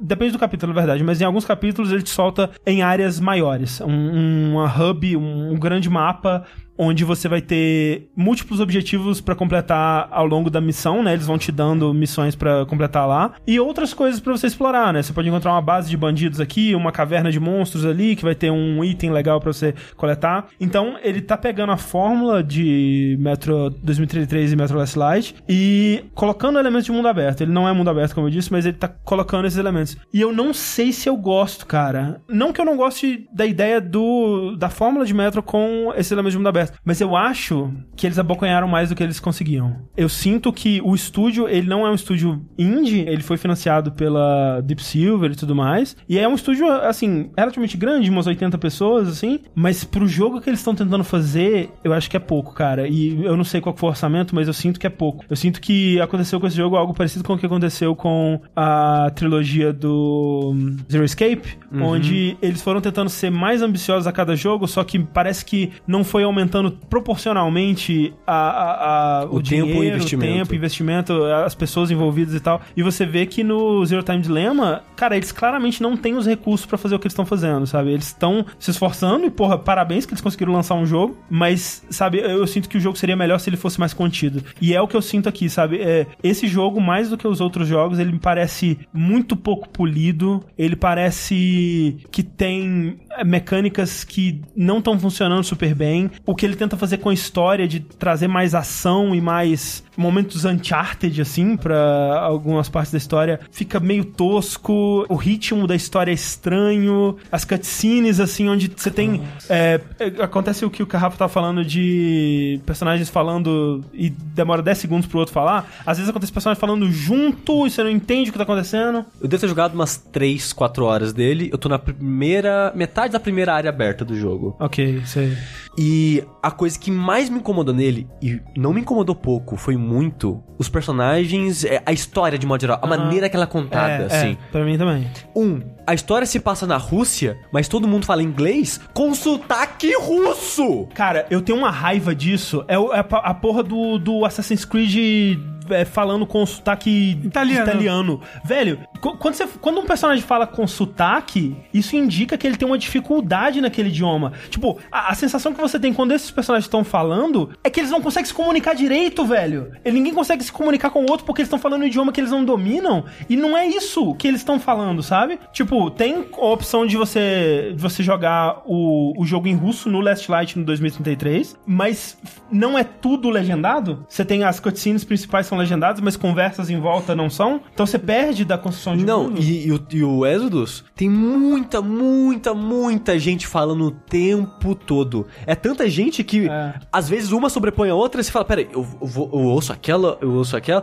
Pra- tem gente que vai talvez achar isso legal, nossa, né, tanta coisa e tal. Sim. Mas pra mim, só era tipo, é coisa demais. Aí, tipo, um, eu acho cafona e idiota essa ideia de colocar os caras com sotaque russo. Tipo, É fala todo mundo falando inglês. Se co- tipo, o cara que fala inglês, fala inglês normal. Tem, tem um americano, né, no, no meio Hum. do pessoal. Aí o resto fala inglês com sotaque russo. Dá a entender que tá todo mundo falando inglês de verdade naquele É mundo. porque é assim que os Estados Unidos acham que tem que ser, entendeu? Chegou um mas americano no é a lugar, parada, todo o mundo tem que falar não inglês. é de americano. Eu sei, eu tô brincando. Aí outra, eu não gosto da atuação de ninguém. São todos ruins. E- São e todas atuações ruins. Eles, eu não sei de todos, eu imagino que pra maioria dos personagens que são recorrentes, eles mantiveram o mesmo dublador. O Artyom, que é o, o pro- protagonista, é o mesmo dublador desde o começo, e ele é muito ruim, cara. Ó, Mas, mas ó, ele era mudo nos outros dois jogos? Sim. Porque eu acho. Eu não joguei os outros dois, só deixando claro. Eu acho que é a pior implementação de personagem mudo que eu já vi até hoje. Porque ele é mudo no jogo, mas ele, ele narra um textinho no começo de cada capítulo. é, ele não fala durante a história. Durante, enquanto você joga. Ele só fala durante cutscenes, tipo de narrações. Ele só fala durante narração. Faz de conta que eu, eu sou o Artion, o Rafa é um personagem do jogo. E o Rafa tem, sei lá, algum motivo da história pra falar com ele. Aí eu chego lá, na frente do Rafa, e paro. Que você não precisa. A maioria das vezes você não precisa apertar nada. É só chegar perto da pessoa e começa a falar com você. Aí ele vira: Ô Artion, você vai fazer aquela parada pra mim? Silêncio. Pô, valeu, hein, cara. Então, e segue, segue a conversa, Ué, sabe? quem cala consente. Não- Então, tipo, tem vários momentos que era pra ter um diálogo, era pra ter uma resposta. A, o dia, a, a, a maneira que aquilo tá sendo construído era que o Artyom tinha que falar alguma coisa. Aí dá silêncio e o cara continua falando. É, tipo assim. Ah, o- mas isso acontece muito em jogo com o protagonista silencioso. É, é, é- é meio estranho, mas assim, o pessoal tá falando muito de colocar o jogo em russo. Eu tenho quase certeza que no Exodus também dá pra colocar em russo, eu não testei, porque resolve esse problema. Esse problema Mas cria específico. outros. Porque, pelo menos pra mim, que eu não entendo russo, né? Eu vou depender muito da legenda. E é um jogo, como o Sushi disse, tem muita gente falando. Tem, quando você tá em cidades, né? Em centros com mais pessoas e tal, tem pessoas conversando em todos os lugares, sabe? E, pra mim, pelo menos, eu quero entender alguma coisa do, do desse world building do, É, do jogo, sabe? O Dio, Diogo falou que não tem legenda pra conversa dos lugares. Exato, esse que é o problema. Não sei se a atuação dos, do- dos dubladores russos vai ser melhor, mas como a gente não entende, pelo entende, menos é. vai passar mais desapercebido. Aí pra mim fica foda porque, como eles são mal atuados e eu acho cafona a maneira que eles são atuados, eu não consigo levar ninguém a sério, logo eu não levo a história a sério. E a história, ela tenta se vender como uma coisa tão pessoal, sabe? Tipo, que o Artyom, ele quer muito sair do metrô. É Êxodo por causa disso, né? Que eles estão saindo do metrô e tentando é, ir pra outros lugares, descobrir se tem gente viva em outros lugares e coisa do tipo, né? E tipo, começa o jogo com ele explorando. E todo mundo, não para, Artyom, você vai Não. morrer. Mas, mas, assim, não é só a atuação, é o jeito que a história é contada é muito ruim também, sabe? Nesse começo, você sente que assim, não, cara, a gente tem 20 minutos pra colocar o jogo no, na situação que vai ser a, a- né, a base do jogo, que eles vão encontrar um, um trem funcionando e eles vão cruzar a Rússia nesse trem. E aí eles vão encontrar, né, outros lugares e outras coisas e tal dentro desse trem. Vai ser tipo a base deles, tipo a Normand deles. Você vai sempre voltar pra esse trem, conversar com as pessoas lá e tal. É, que é algo diferente dos outros, porque os outros você eventualmente voltava pra base, né, em Polis lá, mas você geralmente estava sozinho, e a- às vezes você estava acompanhado, mas geralmente estava sozinho em rumo a algum lugar, né? Nesse, você quase sempre, muitas vezes você tá acompanhado, né? A, a maioria das situações, o que acrescenta outros problemas, né? Que, como eu disse, o jogo não é super polido, e ele tem essas coisas, esses momentos de, de scripting, né? Onde você tá numa trilha, você tem que seguir a pessoa que tá com você, e, e você tem que seguir ela para as coisas acontecerem scriptadamente dentro do que eles planejaram aqui. Se você quebra um pouquinho desse script, é, o jogo ele não consegue suportar. E é pior, por exemplo, do que num jogo como o Red Dead 2, porque o Red Dead 2, pelo menos, ele te diz o que você tem que fazer. Nesse aqui, nem sempre. Isso é uma coisa que é um problema desde o primeiro, na verdade, que o level design é muito ruim. Se esse jogo ele não tivesse aquela bússola que te guia, você não conseguiria chegar em lugar nenhum. Porque é meio confuso, geralmente, e você tem sempre que estar se guiando pela bússola que você tem. Mas voltando pra história, o lance é que ela é mal, mal contada porque ele te dá, ele tem esses 20 minutos pra correr pra chegar no, num ponto X dela, e é isso que você tá falando, assim, começa as pessoas, Artion, seu burro, para de explorar a superfície, você nunca vai achar ninguém, não existe mais absolutamente ninguém. Literalmente dois minutos depois, caralho, Artion, você tinha razão, hein, tinha gente, que coisa incrível, vamos lá. Literalmente dois minutos depois, não acredito, pai, você não me contou que você sabia que tinha outras pessoas, eu te odeio, maldito. Literalmente dois minutos depois, bora lá, pai, vamos lá com- explorar o mundo, é nós, nós somos a turminha da pesada. E tipo, não tem espaço pra história respirar, sabe? É muito estranho. E tipo, esse começo, que é tipo quase duas horas, vamos dizer, do jogo, que é uma parte mais linear, né? Que é antes de você pegar o trem e tal. Que ele, ele é meio que um shooter tradicional, assim. Tipo, você vai seguir corredor, você vai seguir a história. E eu achei bem ruinzinho, assim. Eu- do que eu joguei foi a pior parte do jogo pra mim. Aquele Mas é- né? Mas é gostoso de atirar? Não. Não. Sempre que eu ouvia do jogo era que, tipo, não, o jogo ele tem a munição boa, ele tem a munição ruim, e a munição boa é tão valiosa naquele mundo que é quase uma moeda, É, né? é literalmente uma moeda. e tal, e não sei o que lá, e é escasso. Quando você tá escolhendo as dificuldades do jogo, fala, essa dificuldade você não vai ter recurso nenhum, você vai se foder, otário, e coisas do tipo. É ok, sobrevivência é importante pra esse jogo. Era pros outros dois, imagino que vai ser pra esse. Cara, nesse começo, eu não conseguia carregar mais item de cura e munição porque não cabia mais em mim, sabe?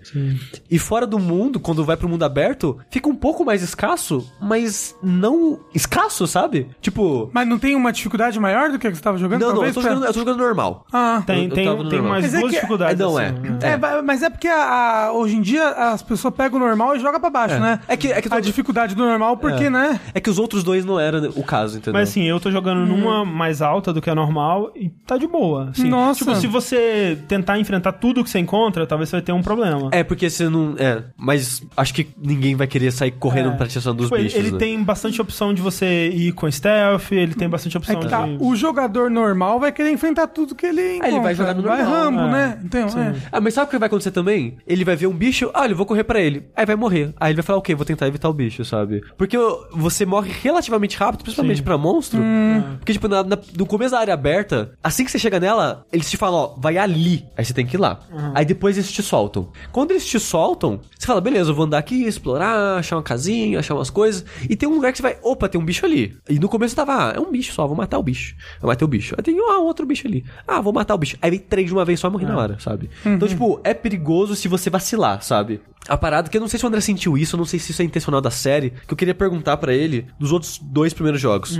A câmera no 3, a gente jogou no PS4, eu e o André jogou no PS4, é bom, importante dizer isso. Parece que a câmera é colada na parede, sabe? Mas, é- mas é, acho que a intenção, coisas. tipo, ela, ela, você não tem um campo de visão muito grande, É. né? Acho que essa é a intenção, é uma coisa meio... Pra ser meio mais claustrofóbico. claustrofóbico. Não, mas esse, o problema pra mim, tipo, ele dá essa sensação, mas é uma sensação, tipo, não é legal porque, tipo, eu não consigo enxergar, eu não consigo achar item, não consigo fazer nada. É, É, tipo, achar, é achar item é meio ruim. Tipo, tem, tem vezes que eu ando por um lugar e eu. Tipo, tem um item que eu. um- alguma coisa que eu preciso interagir eu demoro pra caralho pra achar, porque. E, tipo, os itens não brilham, É. os itens não, não tem não tem nada. Você tem que. Eu só acho o item porque aparece o prompt. Tipo, aperta o quadrado pra pegar o item. Nossa, tinha item aqui? Eu, eu não sei, eu, eu acho muito estranho de enxergar o mundo nesse Sim, jogo. e, é- e é- ele não é muito consistente, porque, tipo, ah, essa maleta de metal você consegue abrir e tem item dentro. Mas essa outra maleta de metal é só um item do cenário, sabe? É. Até você conseguir identificar o que é que o jogo tá te passando como, ok, essa é a maleta interagível, né? Você vai ficar um bom tempo meio perdido sem saber exatamente com o que você pode interagir e com o que É, você não pode. porque vários jogos fazem isso, né? De ter o mesmo item, só que um interage e o outro não. É. Só que aí pra isso eles usam, né? Alguma coisa- alguma, alguma dica visual. Mesmo que o item brilhe, ou sei lá, alguma coisa assim. E- e- mas eu só, eu só queria falar rapidinho dessa parte de jogabilidade. Vai ser um leve spoiler, mas é um spoiler que eu acho que pode evitar a frustração de alguns jogadores. Você tem lanterna, você tem várias parafernálias, né, que você pode usar com o seu personagem. E eu acho muito legal isso no jogo, a parte diegética que o André tava comentando. Não, mais isso é cedo. muito legal ainda. É a parte que eu mais gosto do jogo todo. A parte Tipo, também agora como... eles, têm, eles têm uma parada agora que quando a máscara quebra, você tem um botãozinho pra colocar uma fita adesiva pss, na máscara, assim. Sim. É, você tem um botão pra limpar a máscara, É. né? Pra reparar ela agora. Tem parada que você faz upgrade em tempo real, não sei se tinha isso nos outros. Isso é muito legal, gostei, porque agora, tipo, no, no- até o Last Light, se a sua máscara quebrou, a sua única chance é de encontrar outra. Agora, você pode encontrar umas mesinhas de, de oficina, assim, que você pode é, consertar a máscara. Fazer munição. Limpar a arma, fazer munição. É. Inclusive, até agora, pelo menos, eu não achei mercador. Então, eu, eu tô chutando que eles tiraram a parada da- das balas como moeda. Eu, eu tenho certeza, porque, tipo... Até agora não É. teve nada. Não tem nenhum marcador de você coletando, tipo, né, Coisas seria. diferentes. É, eu não sei.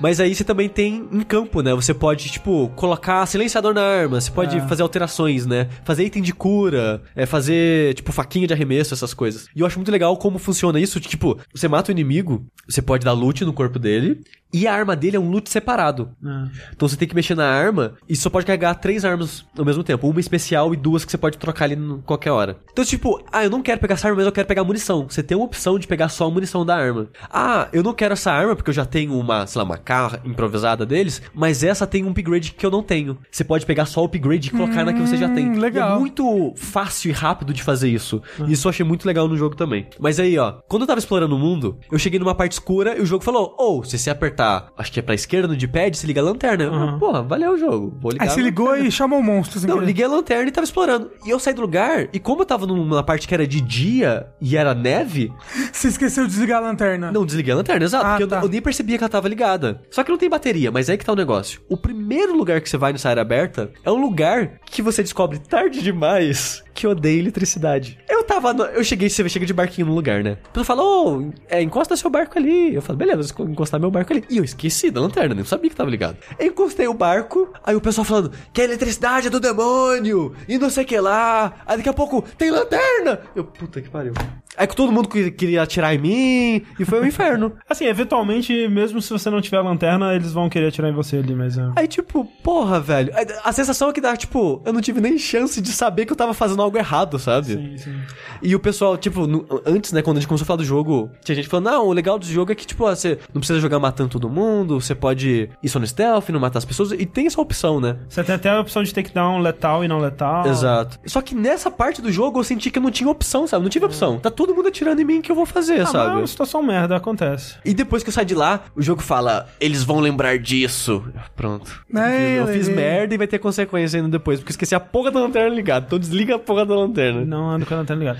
Assim, falando de jogabilidade, eu... É um site, é, de mais é nada. verdade. Quando a gente recebeu o Metro Exodus, eu falei, cara, não terminei o Last Light, vou correr pra terminar. E aí eu peguei o meu CD do, do Metro Last Light, que é o Redux, né, que tem um 2033 o Last Light. 2033 eu terminei no PC mesmo, muitos anos atrás, mas eu lembro bastante dele, ele é um jogo que eu gosto muito. O Last Light eu tava gostando bastante quando eu joguei ele em 2014, quando ele saiu, mas por algum motivo eu não continuei. Aí eu, porra, vamos lá, né, vamos, vamos terminar esse jogo. E eu continuei do meu save, foi meio confuso, porque eu não lembrava exatamente do que tinha acontecido, mas aos poucos eu fui retomando, foi de boa. Você terminou então o Last Night agora? Não terminei, mas eu tô Ah, tá. bem avançado nele. Pra dizer que eu, eu tenho um, um contraste bom dos dois, assim. E a sensação que eu tenho é que o gameplay do Exodus é pior, cara. Eles deixaram o personagem mais pesado. Ele é muito pesado de controlar e de andar, assim. Ele é bem lento, assim. É que ele deu uma engordada. Deu uma engordada. O que é, o que é ruim quando você, né, você tem que correr das coisas e tal. E a outra coisa é o fio das armas. Eu não sei se é porque eu ainda não peguei uma arma que eu gosto. Porque, assim, no Last Light, cara, tinha uma shotgun que eu, assim, ele não é um jogo maravilhoso de atirar nem nada. Mas, porra, shotgun da hora, sabe? Você sente o impacto, você dá uns tirambaços na cara dos bichos, é da hora. E nesse ainda não encontrei. As armas são todas meio ruins de atirar. E, e, por exemplo, tem até uma, uma, uma coisa que eu acho é uma ideia muito maneira, cara, que é uma arma que ela é pneumática, ela é a ar, né? A Ai. pressão dela é a, a ar. Tem que ir no médico, né? Isso. E aí, é, você tem a munição pra essa arma, mas de tempos em tempos você tem que bombear ela. Você tem uma bombinha na frente dela que você tem que bombe- bombear pra ela continuar atirando. Se ela parou, você tem que encher a, a o câmara de ar delazinha ali. Que eu acho um conceito muito legal. E eu gostava muito dessa arma no, no 1, sabe? E aqui ela parece uma, uma arma de, de chumbinho, cara. Não- Você não sente o impacto. Ah, é aquela que o cara te dá no trem? Isso. Não, é total arma de chumbinho. Eu, eu achei, na verdade eu tava achando até agora que era uma arma de chumbinho. Talvez ela tire um chumbo pequeno, mas teoricamente é uma arma que é pra ser boa, sabe? É tipo aquelas armas de água que tem que ficar fazendo. É tipo isso, só que é uma, uma coisinha que você aperta assim. Hum. Que eu acho, eu acho um conceito muito da hora. Então, assim, eu, eu, eu realmente acho que eles morderam mais do que eles, eles conseguiam engolir aí pra, pra esse jogo. Eu, eu não recomendaria, mesmo que você esteja animado, você goste dos outros jogos, porque eu gosto bastante dos outros jogos. Eu acho que eu não recomendaria pegar ele agora no lançamento. Eu tenho certeza que esse jogo vai melhorar com patches ainda. Eu sinto que ele tem muito problema de instabilidade. Eu já tive que reiniciar a missão porque, assim, o que, o que era pra acontecer não aconteceu Nossa. Quebrou o script do jogo, assim, de, de certo modo, e eu não tinha um save muito atrás pra, pra coisar. E é foda, assim, porque assim, eu não acho a história do Last Light, por exemplo, eu, eu lembro um pouco da história mesmo do, do 2033, mas eu, eu não acho a história do Last Light uma boa história. Ela é, é que nem Half-Life, Half-Life não tem uma boa história. É, o, o que é legal dele é o mundo, é a situação do momento a momento e tal.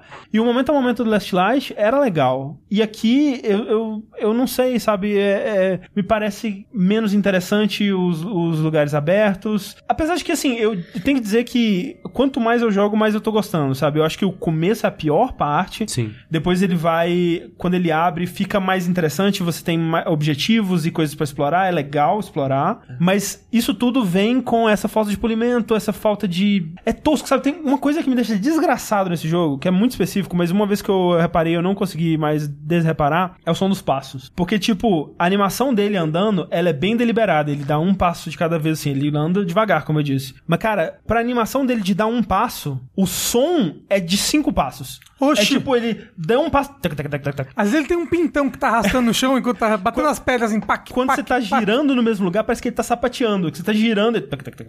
É muito, é muito nervoso, cara. Tipo, tem uma, uma coisa de polimento, assim. Às vezes em cutscene, sabe? Tem uma cena que, ah, ele vai beber uma bebida, aí foi uma bebida muito forte, ele bate na mesa. Não tem som dele batendo na mesa. Oxi! É uma coisa boba, velho, mas tira. Você É. fala, porra, que tosqueira, Eu, sabe? enquanto a gente tá falando do Kingdom Hearts, eu lembrei que eu Das- também das senti faltas isso. de sons. É, na minha mente eu anotei. Eu preciso lembrar de falar do metrô. Eu ia esquecer se eu não tivesse trazido. Outra coisa que eu acho estranho nas cutscene, entre aspas, do jogo, né? Porque ele, nem- ele não tem cutscene de fato, né? Que é tipo Half-Life 2, né? É. Ele é bem inspirado. E tem, tem muito disso, do- da falta de ritmo, tipo Kingdom Hearts, e também muita falta de efeito sonoro, cara.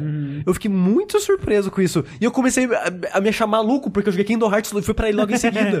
Sou eu, né? Não sou Aí eu fiquei, caralho, eu tô maluco. O que que tá acontecendo? Sabe? E tipo, eu, eu comecei a jogar antes do André. E o jogo não saiu ainda. Então eu tava, cara, eu tô maluco. E, ninguém, e eu não posso confirmar.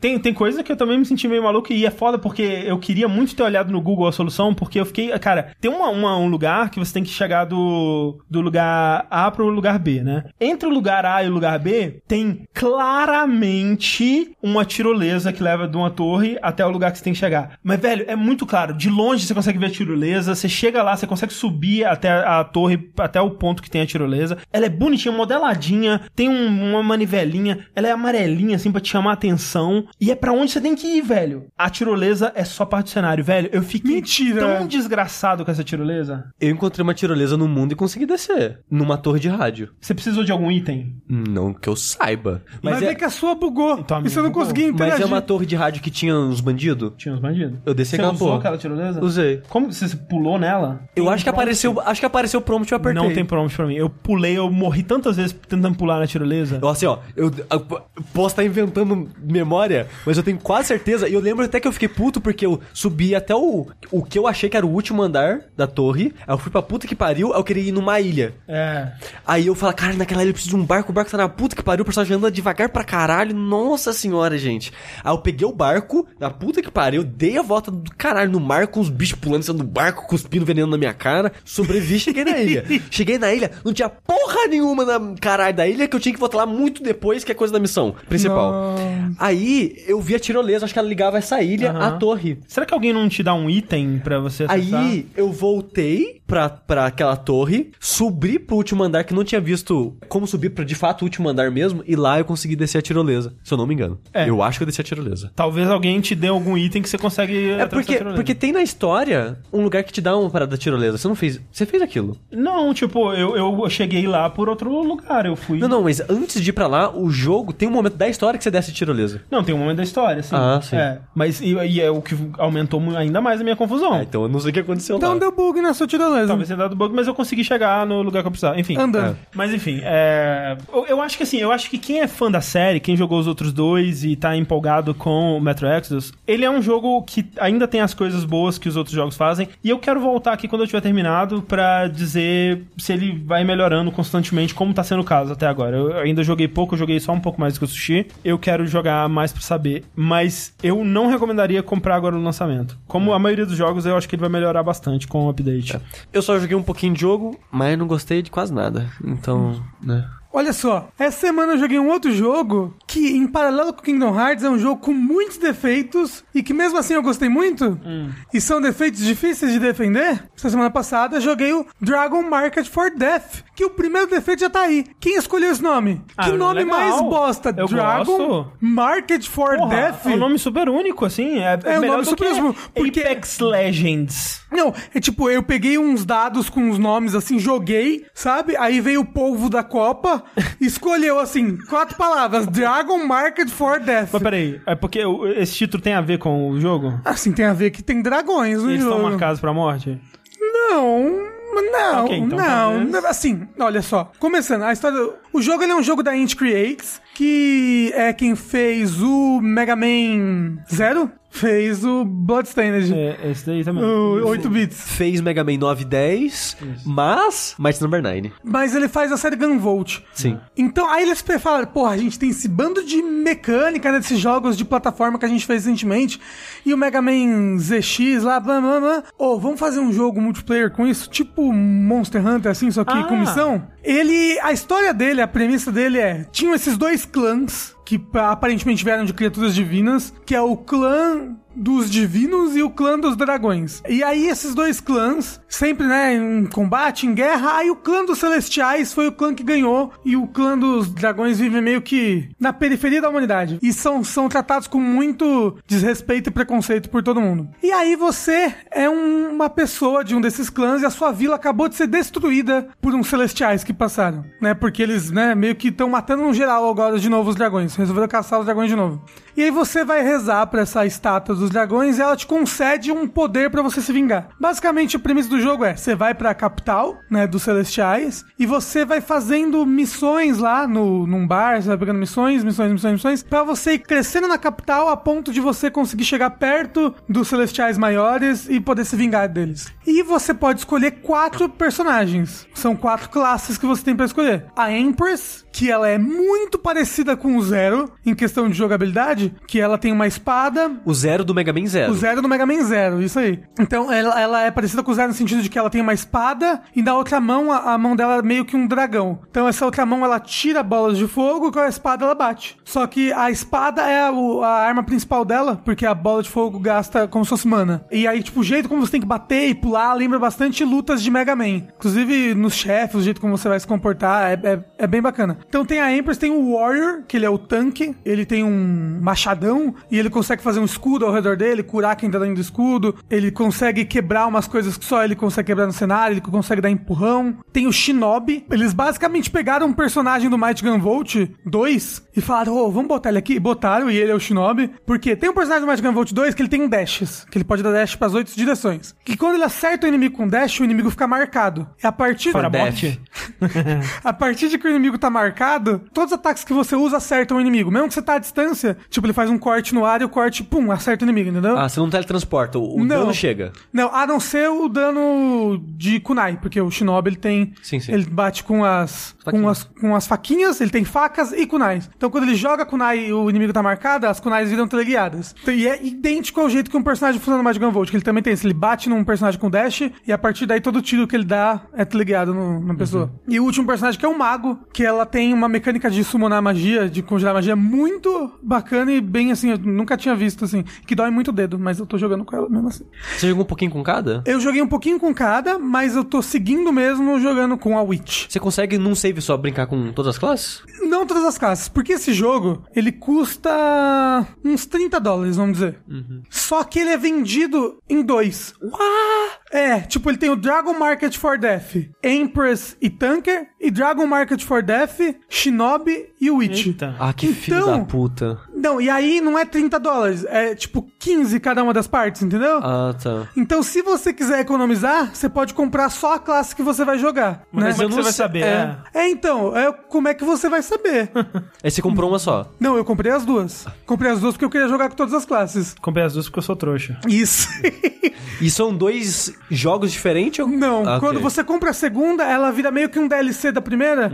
Então, quando você entra lá, tá tudo normal. Pelo menos isso. É, é, é compreensível, tipo, você tá deixando seu Você jogo acha? mais barato, só que é difícil porque você tá tendo que escolher a classe que você vai jogar antes de jogar. A sensação que dá na real é que ele tá querendo aproveitar das pessoas, não quer fazer um jogo mais Mas é que barato. tá, sabe? porque acha que, no, no junto, os dois juntos, não é um jogo caro. Mas você acha que esse jogo vale 30 dólares? Eu acho que vale. Bom, Só, aí que tá. O jogo, então, ele tem esse esquema de missões. Você vai no, no barzinho, você pega a missão. A missão é, é chegar no final e matar um boss. Várias missões são isso. E você pode fazer essa mesma missão no nível 1, você pode fazer ela no nível 10, no nível 20. Então, ele tem muito esquema de repetição, de você farmar coisas, de você Tem loot? grindar. Tem loot. Loot E- tipo Diablo mesmo? Não, Então- não, não, não, não. O loot, por exemplo, esse boss aqui ele pode dropar essa espada mais 3, esse, essa lança mais 3. As pessoas que estão jogando estão até fazendo tabelas na internet, mas o loot é fixo. Entendi. O loot não é tipo Diablo. E, tipo, por exemplo, uma espada mais 3 é igual ao mesmo tipo de espada mais 3, tipo, não muda os atributos.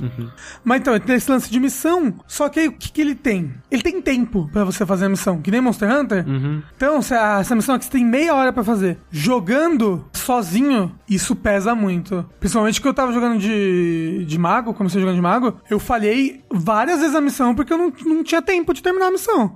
E aí que tá. Quando você joga multiplayer, a missão não aumenta de dificuldade, é a mesma dificuldade, o single player e o que multiplayer. bizarro. Ou seja, ele quer que você joga multiplayer. Só que é porque ele te dá a opção single player. Ele deveria balancear, o Balancear, jogo sim. pra que você possa jogar single player de boa. Jogar single player é muito difícil. Ele é um jogo bem difícil no single player. Porque no multiplayer, as classes, mesmo que você joga com a mesma classe, mas as classes meio que se complementam, sabe?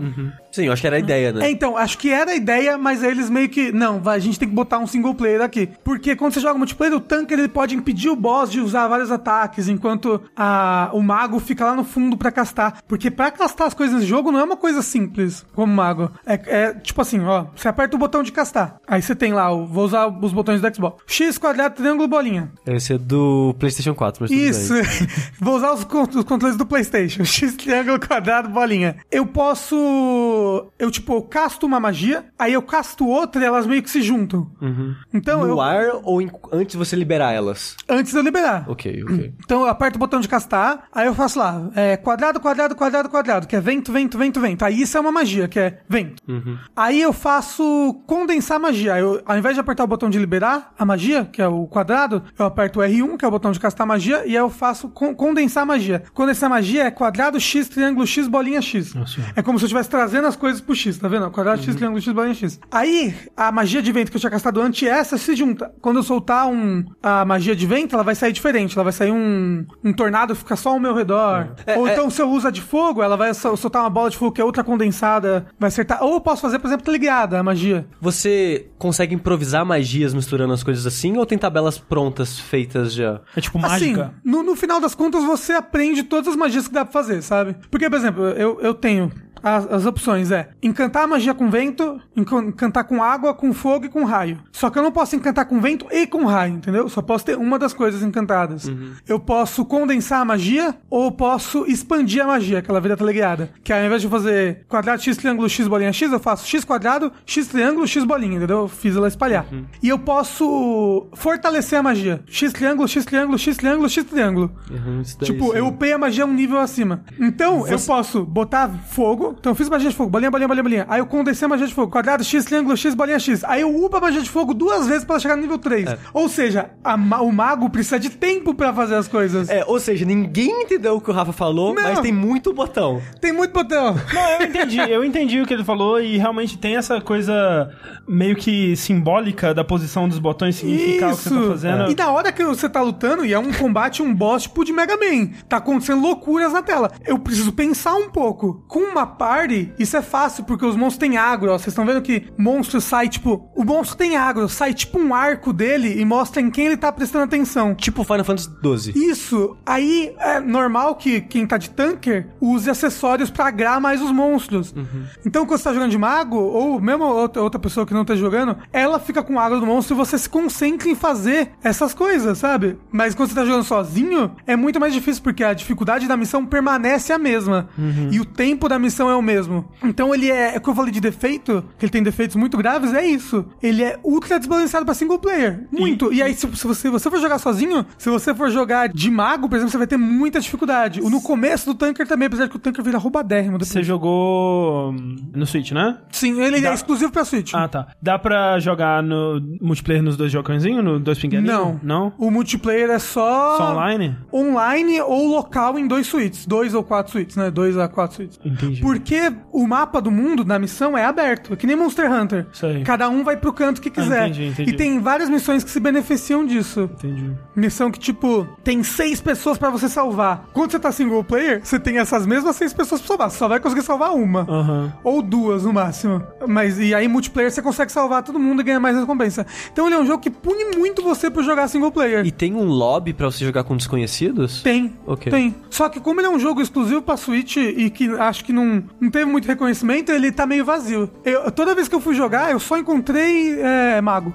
É, esse Porque jogo... o mago é o que mais precisa dos outros. É que, é, tipo, esse jogo ele quase não teve marketing nem nada, eu só sei da existência dele porque o ano passado, quando eu joguei o Bloodstained, eu, porra, Int, Int Creates, né, cara? Uhum. Fizeram Mighty Number 9, mas quando você olha o histórico deles, eles fazem mais jogo bom do que jogo ruim. Aí nisso eu aproveitei pra ver o que, que eles tinham planejados pra lançar e tal. E eu vi esse jogo. E só sei da existência dele por causa disso. É. Se não fosse por eu ter pesquisado, eu não teria ouvido falar do jogo. E mas tipo assim, tirando isso, o Bruno, por exemplo, ele, ele zerou o jogo já. Sozinho. Zerou sozinho jogando com a Bruno é Empress. o bichão mesmo, né? E, tipo, ele jogou mais ou menos de boa. Só as missões de nível muito alto, que você não precisa pra zerar, mas se você quiser grindar e deixar os personagens mais fortes, aí ele realmente tá, tá jogando online. De resto, ele conseguiu zerar inteiro de boa. Então, acho que a única classe que sofre mesmo é a maga. Porque apesar de ela usar magias que, tipo, tipo metade do HP do boss é uma magia só, você precisa de muito tempo parado castando essas magias. Mas, ó, ele é muito divertido. Se você gosta de Mega Man, joga, porque... Ele não é, igual o Mega Ele Man? não é igual, mas ele lembra muito O Zero. é, Tem que lembrar. É. o Mega Man Zero. Tipo, o Shinobi, ele tem todas as mecânicas do Mega Man, de pular na parede, de Você fala Mega tudo. Man, Mega Man clássico é não tem É, nada. de ter dash. Não, ele não parece... ele atira? Ele atira, ele tira kunai. Só que gasta o quê? Barrinha de mana. Triste. A outra coisa que esse jogo tem, muito elemento de RPG. Quando você upa, você tem que escolher quais atributos você vai upar. Isso muda bastante o, o como o seu personagem se comporta. Dá pra estragar a build? Dá, mas dá pra resetar a build a hora que você quiser com um item que dropa até que constantemente. Ok. A, a lore dele, conforme você vai jogando, ela é meio escassa, assim, ele não foca muito na lore. Tem que ler ele... a descrição do item. Não, não tem descrição de item, mas tipo, você conversa com os NPCs, ah, tá bom, você entende um pouco mais do mundo, mas ela não é tipo, não é um jogo focado na lore, é mais focado nas missões e na ação mesmo. A ação dele é bem gostosa. Legal. E ele é bem bonito, né? Aí as missões são bem diferentes, assim, uma da outra. É bem legal. Ele tem uns segredos muito loucos, assim. Vou te falar, um segredo, gente, spoiler que se você não quiser saber de segredo. Mas ele tem um botão pra você deixar, dar zoom na câmera, né? Deixar ela pertinho do personagem, deixar ela bem longe. É bom pro boss pra você deixar longe e tudo mais. Tem umas coisas que tá escrito na parede que você só consegue se você dar zoom máximo na câmera. Presta atenção. Zoom máximo, tipo, ficar pertinho. Isso, então, tipo, tem, tem uma tumba que ela é cheia de armadilhas. É um inferno. Eu e o Bruno morremos várias vezes porque a gente caía nas armadilhas um seguindo o outro. Tipo, meu Deus, é aleatório onde a armadilha vai estar. E não é. Se você dá zoom, você enxerga a parede, ele te conta onde tá as armadilhas. Ah, filho da puta. Então essa é, essa é a dica. Ele tem vários segredos, várias coisas bacanas. Tem muito boss secreto. É, é legal. Eu tô curtindo bastante. E o Bruno já vai zerar a segunda vez já. Com outro personagem. Esse é o Bruno que a gente conhece. É. Dragão Marcado para a Morte, que é sim um ótimo nome. É. Ah, esse, o que você preferiu o quê? Dragonstorm. Porra. Ultimate Dragon. Dragon Death só. É, Pronto. Dragon Death. Não, não. É, é um bom nome que é meio grande de falar, só isso. É, Dragon Market for Death. Toda vez que eu vou pesquisar no Google, eu fico, caralho, de nome gigante que eles tinham que botar nessa porra. Escrever um parágrafo. É, daqui a pouco eles lançam uma Definitive Edition, eu vou ter que colocar Dragon Market for Death Definitive Edition A Fit Super Knuckles, Smash Bros. Ultimate tá ótimo, né? Featuring Dante from Devil May Cry Series. Mas olha, é uma delícia de jogar multiplayer, que eu tô jogando com o Bruno multiplayer. Então, se tiver alguém aí pra jogar com você no Switch, dois Switches, vai lá. Antes do André encerrar falando de um jogo online também, eu queria falar rapidinho, bem, bem rapidinho mesmo. E só vou falar porque me surpreendeu a qualidade do porte do Phantasy Star, que é um jogo originalmente de Master System, que foi relançado agora pro Switch. Na verdade, um port. Ele não é tipo remake, não é aquela versão de PS2, que a SEGA fez várias disso no Horrível. PS2. Quer dizer, nunca joguei, mas feia. É, eu procurei vídeo, é, é feio pra caralho, assim, mudaram várias coisas de, de como funcionam os itens e coisas do tipo no Phantasy Star, mas eu tava muito curioso porque eu nunca joguei nenhum Phantasy Star, eu sempre ouvi falar muito da série, mas nunca tinha jogado e resolvi dar uma chance, tava tipo 20 reais. É, isso que eu tô falando é exclusivo do Switch, essa versão. Acho que tava 10 dólares na eShop e na loja, sei lá, da África do Sul, alguma coisa assim, dava 20 reais. Eu comprei, tipo, baratinho, vou, vou dar uma chance. E na minha cabeça, eu lembrava de ter ouvido que o jogo tinha só umas 3, 4 horas. Eu falei, ah, só pra experimentar aqui, vale a pena. Um pedaço da história. Eu quero fazer parte disso. Acabou que o jogo tinha umas 10, 12 horas no final das contas. Você jogou de uma vez, do início ao fim. Não, foi eu acho que umas 3 sessões. Ok. A primeira foi tipo isso, foi umas 4 horas, eu pensei, devo estar acabando, né? Não tava porra nenhuma. Na verdade, eu até joguei umas 4 horas e falei, cara, vou olhar na, no How Long to Beat. Aí não, tava tipo umas 12 horas. Falei, é, foi, foi mais ou menos isso mesmo que eu levei pra terminar. Mas o negócio é, essa versão do Phantasy Star pro Switch faz parte do Sega Ages. Que quando eu fui procurar na internet, é mais confuso do que parece. É bem confuso, é. Porque tem vários Mas Sega olha só, Ages. eu não sei se essas pessoas entendem Sega Ages é uma coisa tipo Drácula do card, gente. É. Ages é Sega ao contrário. Uou! Olha que, que pessoal espertinho. Esses remakes que a SEGA fez pro PS2, de vários jogos clássicos Saíram dela, tipo uns 30 e poucos volumes dessa é, parada. já era Sega Ages, essa coleção. É. Aí tem uma coleção em quase toda a geração de console que chama Sega Ages. Mas o negócio é, tá saindo Sega Ages exclusivo pro Switch agora. É uma Sega Ages pro Switch. E que não é remake. Não é remake, é um port, tipo um emulador daquela versão. E nem, nem emulador, é um tipo um port mesmo. No final das contas vai ser tipo um emulador, mas todos têm coisas novas, isso que é legal. Por exemplo, o Phantasy Star. Na tela de título do, de quando você abre o, o, o programa, digamos assim, não é o jogo, não é tipo o pré-start do jogo mesmo, é do Sega Ages. Aí tem lá, você quer jogar a versão japonesa ou a versão americana? E ela tem vários ícones na tela, tem Tinha tipo... que o quê? A versão da Tectoy, que lançou aqui em português. Olha, isso Sim. Olha, legal. A história Nossa. é qualquer coisa, mas legal. Eu não sei como é, não sei como é que eles.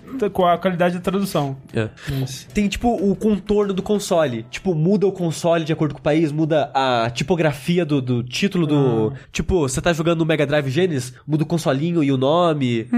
No Phantasy Star, você pode escolher se quer o áudio é, em FM ou se quer o áudio normal, um chiptune. Porque aparentemente no Japão tinha... É, tinha um Ah. Master System com um chip de som melhor. Só que ele é melhor, mas feio, parece MIDI de karaokê. Eu acho que não era o Master System, acho que o cartucho vinha com o chip. Era o extra. cartucho? Eu acho. É Ou porque é, confundindo. é porque no, no- na interface em si fala Master System FM. Ah, tá. Então talvez seja. Acho que eu tô confundindo com o Castlevania, que eu acho que o Castlevania 3 de Nintendinho ele vinha com o chip É. extra no japonês, enfim. Então ele tem várias dessas opções que você pode mudar a nacionalidade que você vai jogar, tipo qual console, você quer esse chip, esse aquele, e tudo isso ele meio que muda a interface pra passar isso. É é muito bem feito, explicadinho isso. Mas o que eu mais gostei mesmo é que ele tem dois modos de jogo, o clássico e o Aegis. E o Aegis é rebalanceado. Ah, que Pra legal. você não perder a sua vida. Aí, então, o que, que eles fizeram? Eles diminuíram a frequência de luta aleatória e aumentaram o dinheiro e a experiência pra compensar. Então, tipo, faz de conta que assim, é quatro vezes menos luta, mas cada luta vai Sim. dar quatro vezes a experiência. Uhum. Vai deixar o jogo mais fácil, mas vai deixar com menos grinding. Sim. Então, pra mim foi suavíssimo, adorei isso, porque eu só queria experienciar o jogo, sabe? E eu consegui ter isso sem ficar. Porque se não tivesse isso, eu teria que várias vezes parar pra grindar. Eu sentia, eu teria que grindar aqui. No começo do jogo eu tive que grindar, porque eu tinha que comprar algumas coisas, equipamentos pra me preparar pras dungeons. Então, mesmo com isso, eu tive que ficar um tempinho ali, ó, vamos ficar uns 20, 30 minutinhos aqui grindando na primeira área do jogo antes de ter membros na equipe, né? Que eventualmente você vai ter quatro personagens no grupo. Essa parte foi a parte mais chata do jogo, assim. Depois que o jogo começou a andar, eu liberei os personagens. Aí você tem três planetas pra visitar e explorar os três planetas e várias e várias dungeons pra fazer. Ele é Dungeon Crawler, né? Tipo, primeira pessoa. É, é uma das coisas que me queria. que me fez querer jogar ele, porque eu gosto de Dungeon Crawler mais modernos. É foda. Eu gosto de Legend of Green Rock, que é um Dungeon Crawler que saiu acho que em 2010, 2011, que modernizou muitos dos elementos do gênero. E eu gosto muito dele. Sempre que eu tento voltar pra um mega clássico, tipo, sei lá, Might and Magic 1 e Wizardry, esses que são muito old school, É, Bard's Tale. Bard's Tale é muito difícil. Eu jogo, tipo, uma hora e falo, não consigo mais, gente. Às vezes menos Sabe que qual isso, jogo que você tem sabe? que jogar? Shin Megami Tensei. Quero, quero Um muito. e dois. Eu, sabe que, enquanto eu jogava esse jogo, eu, pensava, eu quero o Sega Ages do Shin Megami Tensei. A Sega agora tem os direitos. A porra dessa série faz um Sega Ages pra mim disso. Porque eu quero essa experiência polida para funcionar melhor hoje em dia, sabe? Porque outra coisa foda que esse jogo faz, essa, versão do Switch. Dungeon Crawler, pra quem não sabe, né? O jogo, ele é dos pontos de vista em primeira pessoa. Cada vez que você aperta pra frente no D-pad, é uma casinha que você anda nisso. Então é meio que uma, um labirinto em primeira pessoa. Só que a versão original não tinha mapa. Então era literalmente um labirinto. Você se perdia pelos lugares. Meu Deus. Esse jogo tem mapa. É, porque a, Se você jogar. Não, não, você A pode. versão. Você pode ter jogar a versão clássica. Ai, botar E tem um uma- mapa. É porque o jogo, como ele é, é 3x4, né? 4x3, vai ficar o jogo num cantinho da tela e no outro, sei lá, um terço da tela. É que não tem o tempo todo os seus personagens, a vida, mana, essas, dinheiro, essas coisas não tá o tempo todo na tela. Então, um terço da tela é fotinha do seu personagem, mana, vida, dinheiro que você tem e tal. E no- na parte de baixo é o mapa da dungeon que você tá. E ele preenche, tipo, ah, você achou uma porta? Ele desenha a portinha no mapa. Então é um mapa mega completinho que, cara, é uma delícia explorar as dungeons com ele. Porra, que legal. eu talvez esteja fabricando essa memória também, mas eu acho que os mapas vinham no manual. Ou, se- é, e assim... Eu, eu acho que vem uma folha quadriculada pra você desenhar ah, pra os você mapas. desenhar um mapa. Mas assim, também era muito comum nas revistas da época, né? Tipo, vinha com os mapas, essas paradas assim, era...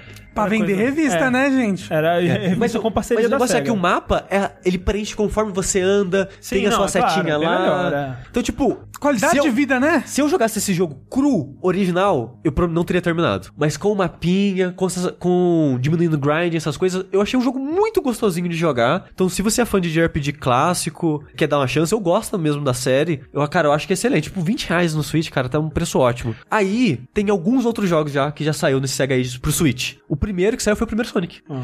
E olha só que interessante. Nem todos os jogos têm isso, né? De interfaces novas, de mapinha e coisa do tipo. O Sonic, o que ele colocou? Transar. Não. Yeah! De interface nova, você pode colocar um, um- uma bobeirinha, mas né, colocaram, pra, que alguém se interessa, tipo, recorde de quantas moedas já você conseguiu segurar nessa fase, quantas você tem agora, pra você comparar e tal. Mas ele mudou uma coisa na jogabilidade. Hum. Ele colocou drop dash do Mania. Ah, é verdade. E é muito legal isso, sabe? No Sonic 1. No Sonic 1. E, É. e eles, eles não colocaram, por exemplo, aquele que você abaixa e aperta e. Eu acho que também. Ah, ok, porque no 1 não tinha isso. Não, não tinha. E eles colocaram essas coisas, então, tipo, E o Drop Dash é super legal. É. muito legal que eles colocaram essa qualidade de vida no Sonic 1. Eles lançaram também, eu tô me segurando muito pra não comprar esse, mas provavelmente eu vou comprar Peraí, em você breve. comprou o do Sonic? Não, não, não. Ok. O outro que eu vou falar agora, que é o. Acho que é Thunder Force? Thunder Force, que é de É. navinha. Isso, porque eu nunca joguei. Eu gosto de jogos de navinha clássico, eu nunca joguei Thunder Force, porque né, eu nunca tive console da SEGA. É, Thunder Force é uma série bem elogiada no Mega Drive. Aí tem o 4, ele saiu É, que é o mais elogiado. e. Peraí, o- acho que é, enfim. É. E ele saiu no, nesse Sega Ages. Isso, saiu no Sega Ages. Ele é o que eu acho que de todos que eu vi é o que menos teve diferença, assim. Ele tem, acho que, um modo mais fácil, que você começa com mais habilidades, umas coisas assim, mas de modo geral o que menos mudou. Mas também, você pode jogar a versão americana, a versão japonesa, mudar as paradas do som, idiomas, tem várias coisinhas pra você brincar na, na interface, assim, do emulador. Eu acho que é o emulador, no final das contas, que eles usam ali. Sim, sim. E, cara, muito, muito legal o que eles estão fazendo com, esse, com essa nova Sega Ages, assim. Deixa eu ver a listinha aqui rapidinha dos jogos que já saíram. Olha só, por enquanto, saiu o Sonic 1, Thunder Force 4, Phantasy Star e OutRun. Aham. Aí tá pra sair, é, no, no Japão já saiu o Game Ground, Não conheço. e acho que é só esse, que saiu no Japão e tá pra sair aqui ainda. Aí que tá anunciado, mas não saiu em lugar nenhum, sem data definida, Alex Kidd, Porra! Nossa, o do Mega Qual? Drive? Pera. do Master System. Ah, ok. Porra, me dá. co- Caralho, eu vou comprar muito. Meu primeiro jogo da minha vida. Eu amo esse jogo. E é 20 reais, então todos esses jogos são 20 reais.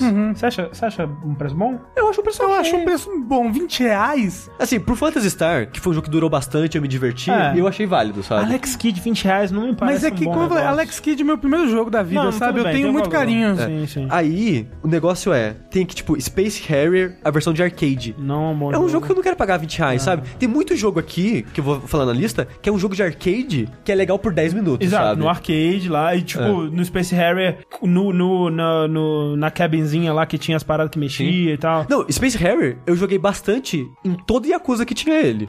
Sim. Tô satisfeito, sabe? É, não vou comprar nem fudendo. Aí tem um tal de Columns, Sim, que é, de, é tipo um Tetris louco. É, Columns 2, É. que é de arcade também. Thunder Force AC, que eu não sei qual que é esse, mas é um de arcade. Aí o Sonic 2, Uhum. Virtual Racing de arcade. Aí o Puyo Puyo 1 e 2 de arcade também. Esses são os anunciados por enquanto. Sem rolo então, tô bem triste. Tinha no Nintendo. Mas assim, se você tem Switch, dá uma olhada nos jogos lá, vê se algum te interessa, que eu acho que é é uma parada muito legal que eles estão fazendo. Ah, uma coisa que. No caso, todos esses são jogos da SEGA mesmo, né? Jogos da Ah, SEGA então não é, mesmo. eu não teria o Rolling Thunder. É.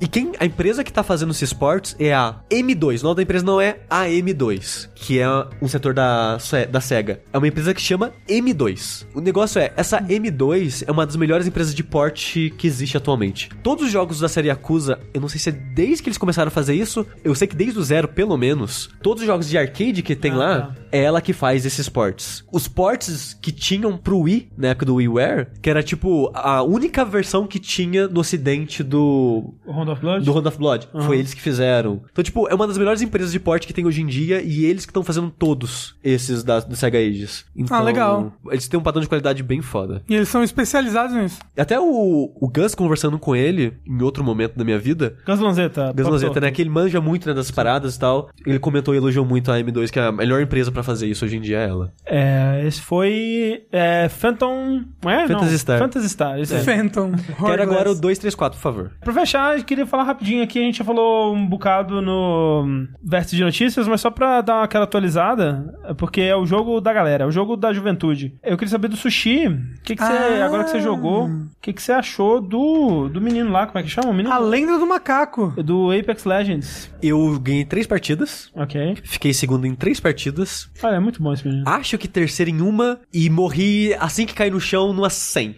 Peraí, você jogou três partidas? Você não achei que você tinha jogado três partidas no geral. Não, não, eu joguei pra caralho. Joguei já umas 6 horas do jogo, mais 8 talvez. Eu tô no level 10. E como. Eu acho que é level 10. E como a coisa que mais te dá experiência no jogo é tempo de partida, Aham. então dá pra. Acho que dá pra ter uma noção mais ou menos de quanto eu joguei e as pessoas que jogaram. Como eu já falei aqui várias vezes, é, FPS não é um gênero que, eu, que vai me agradar de cara. Eu. Tem jogos que eu gosto, mas não é um gênero que, tipo, que é pra mim, assim, sabe? Tipo, o Rafa gosta muito de plataforma. Sim, Então ele tende a gostar mais de plataforma. sim. É, n- FPS pra mim é o contrário, sabe? Se ele é, tipo, Call of Duty tradicional assim, não gosto. Tem uma exceção ou outra, né? Tipo, sei lá, Bioshock eu gosto bastante, Doom. coisas do tipo. Doom, eu adoro Doom. Meu FPS, até hoje, meu FPS favorito, Doom 2016. Aí chegou o Call of Duty 4. Eu joguei um pouquinho dele, Não, né? quatro não. Não, calma. O, Black ah, Ops tá, ok. 4. Ah, tá, Black Ops É, 4. isso é. Joguei um pouquinho dele, do, do multiplayer, e joguei um pouquinho do modo Battle Royale dele. Só que o modo Battle Royale eu joguei só o solo, que vai sozinho. Eu gostei mais dele do que eu gostei de PUBG. Tipo, pô, é maneiro e tal, mas eu não sei, eu não sou bom em jogo de tiro, sabe? Eu morro muito rápido, acabo me frustrando, não acabo não me divertindo. Mas eu entendi o- meio que o, o design, as ideias por trás. E eu falei, pô, é legal. O conceito por trás do jogo realmente é muito legal. E eu vi muita gente falando isso também na época. Tipo, não, é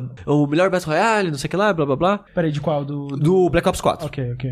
Aí chegou o Apex Legends e eu dei uma chance porque eu gostei do Blackout, né, do, do Call of Duty. E cara, é muito bom, é muito bom. O ato de você andar e atirar é incrivelmente satisfatório. É uma parada assim que, parabéns para a pessoa que ficou lá no fine tuning, É. tipo meses, dá um passinho pra frente, dá um tiro, não, não, tem que mudar uma 0,00 ali no movimento e porra, parabéns, cara. Tipo, o lance é que, assim, é, ele é muito o field gameplay do Titanfall. Eu nunca, eu não joguei nenhum Ele é mais rápido que o Titanfall, só que eles tiraram algumas das possibilidades de mobilidade, né? Que o Titanfall tinha, tipo, um parkour, né? Você correr na parede, Sim, pulava de uma sim, parede é. pra outra, escalava É, e tal. Eles tiraram porque nesse tipo de jogo ficaria muito frustrante você morrer sem saber de onde veio. Vai acontecer, sempre vai acontecer né, em jogo de tiro, mas não acontece com muita frequência. Do tempo que eu joguei foi, foi raras vezes que eu vi um tiro de onde não veio, sabe? E se tivesse muito parkour, muita mobilidade, coisas assim, É. isso ficaria meio frustrante. E isso, na verdade, foi o que me afastou do Titanfall mesmo, que, tipo, no multiplayer, no caso, né? Que a campanha do 2 eu acho incrível. Mas o multiplayer do 2 foi isso, tipo, eu joguei, eu dei pouca chance, na verdade, mas o pouco que eu joguei, eu achei, eu não conseguia entender. Era difícil pra mim perceber todos os elementos e absorver tudo que tava acontecendo. Tipo, tem as- os jogadores e eles estão andando na parede, aí tem os robôs e eu tenho que. Cara, eu sou velho. Eu sou, eu sou um idoso dos videogames, eu não consigo. Um dos motivos eu ter me afeiçoado mais ao, ao Apex Legends, além da estrutura de Battle Royale que eu acho que é incrível, foi isso. Ele é um pouco mais simples, é um pouco mais Pé no fácil chão. de pé no chão, um pouco mais fácil de você ler É. o que tá acontecendo. Mas mesmo assim ele tem algumas brincadeiras de mobilidade, Sim, tipo, sim. tem até virou piada, né, a parada de você escorregar, e é- além de ser muito gostoso de escorregar É. no jogo, é muito útil, porque pra quem não jogou, se você agachar enquanto corre, seu personagem dá aquela deslizadinha de joelho assim, que é tradicional, né, muitos jogos de tiro tem isso. Só que eles colocaram um detalhe aqui que sempre que você faz isso em lugares que descem, pode ser uma escada, pode ser um barranco, pode ser o grama, se é inclinado, é tipo o Mario dando escorregado, escorregando de bundada. bumbum. Tipo Journey, é. Tipo, você vai até encontrar uma parada reta, sabe? E é muito gostoso você escorregar, sabe? Nossa, Não, isso isso que você falou é tipo Mario escorregando. Eu quase dou uma lágrima aqui pensando em Mario Maker 2. Nossa. Cê, cê- não, e assim, você escorrega e emenda no pulo e escala. É, né? Então, ele é simples, mas você sente que tem muita possibilidade, porque, tipo, você não tem pulo duplo, mas você consegue escalar muito alto É. os lugares. Então, tipo, você sente que tem uma mobilidade boa até pra um jogo de primeira pessoa de tiro, assim e tal. Mas a parada que me pegou nele é ele ser exclusivamente em grupo e ele ter o ping tão útil e bem feito. E não só o ping, comunicação de modo geral, porque. O seu- ping? É. o, o ping é você marcar o mapa, marcar coisas no Ah, mundo. eu achei que era ah, o lag. Ele tem um lag bem feito. Não, não, é que o jogo chama ping isso. Ah, é? É. Sim, você pingar alguma coisa. Ah, hum, hum, ok. E além do ping, o jogo ele tem feedback de outras ações também, tipo, ah, chegamos aqui nesse lugar que tem umas cinco casinhas, cada um vai numa casa revistar ela. O cara encontrou o inimigo que tomou tiro, o jogo, o personagem fala, É. tô tomando tiro e tal. Então o cara não precisou marcar no jogo, o jogo já te avisou, sabe? Ele tem muitas Co- coisa de, coisinhas tipo, assim. Tamo num lugar que já foi revistado. Pessoas já passaram por aqui. É. Ele te avisa. Esse tipo Então, de é mesmo que os jogadores não estejam usando a mecânica, né, de marcar com muita frequência, que 90% da- das vezes que usa é pra marcar inimigo, é raro marcar item, marcar baú e coisas do tipo, pelo menos das vezes que eu joguei. Os personagens do jogo estão te constantemente avisando o que, que tá acontecendo com aquele personagem, com aquele jogador, sabe? Então, você tá sempre conectado com o seu time, mesmo que o seu time não esteja se esforçando pra isso, sabe? E eu gosto do fato de ser exclusivamente de grupo, pelo menos por enquanto, depois que eles liberarem, eu acho que vai ficar menos interessante, é que você encontra muitos outros times que são jogadores aleatórios. Então fica mais balanceado, É. sabe? Porque por mais que seja muito boa a ferramenta que ele te dá pra se comunicar, é sem voz com o seu time, um time que tá com voz vai sair na vantagem. Sim, sim. É, não, é isso que eu senti. Tipo, eu joguei. A gente jogou um bocado numa live no Saideira da semana passada. Eu, o Heitor do Overloader e o Lucas do Nautilus, né? Isso depois de jogado um bocado com gente aleatória, né? E realmente, assim, o ping, é, essa mecânica de, de marcar as coisas no mapa, ela é muito boa. Mas o ideal é você combinar as duas coisas, né? Você marcar e falar. Mas o negócio é, o jogo funciona, sem já de Funciona, voz. é, Tanto que eu sim. falei, eu consegui ganhar três partidas, meu time eram de bons jogadores, era, mas a gente conseguiu sobreviver àquela partida unida de alguma E maneira, conseguiu sabe? se comunicar usando só essa função. Sim, e, e também os personagens, que nem eu falei, né? O- os Sim. personagens em si se comunicando com as coisas que estão acontecendo. E eu falo que isso funciona porque exclusivamente de grupo, porque assim que eles liberarem solo, a maioria das Mas- Mas eles pessoas disseram que eles vão liberar? Falaram que eles vão pensar, Aham. eles vão fazer testes e tal. Eu não duvido que libere eventualmente. É, seria. Eu, eu, Eu, eu acho que seria. pra que não. É, eu acho que seria triste porque a maioria dos jogadores vai ir pro solo porque é um modo que dá mais jogadores de modo geral. É, porque dá uma preguiça de você interagir É. com as pessoas. E, vai- e vai ficar no grupo quem já é grupo. E eu gosto de jogar em grupo assim porque, um, funciona. É tipo, é engraçado, porque eu não queria jogar o jogo porque era exclusivamente em grupo. Eu falava, cara, só em grupo, as pessoas vai cada um pra puta que pariu, vai ser uma bosta. E não, tipo, de modo geral, as pessoas são egoístas e só tá no time porque é mais fácil vencer com três com outras duas pessoas, porque você tá enfrentando times. Mas o que, o, que, o que acontece no começo de, de pessoa. Um cara sair voando pra casa do caralho e morrer na hora. Mas, cara, não dá 10 segundos o cara tá morto. Então, tipo, você se sente obrigado, mesmo que não queira, a andar em time, sabe?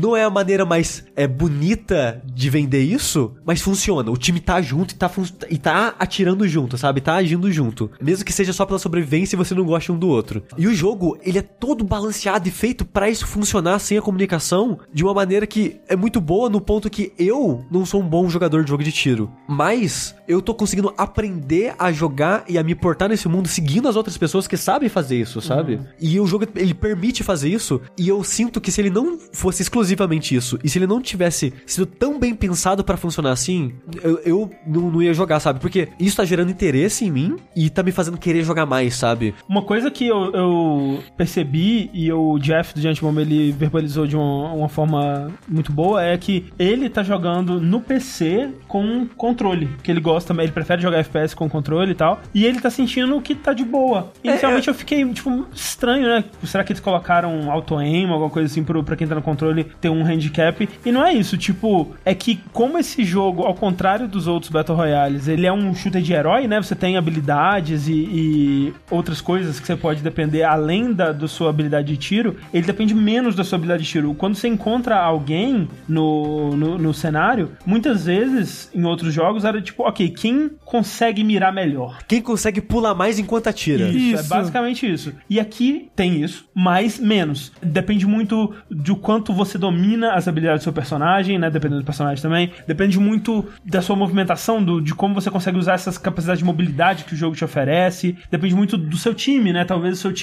te alertou melhor, né? ou Usou o sistema de ping pra te alertar dessa pessoa, ou coisas do tipo.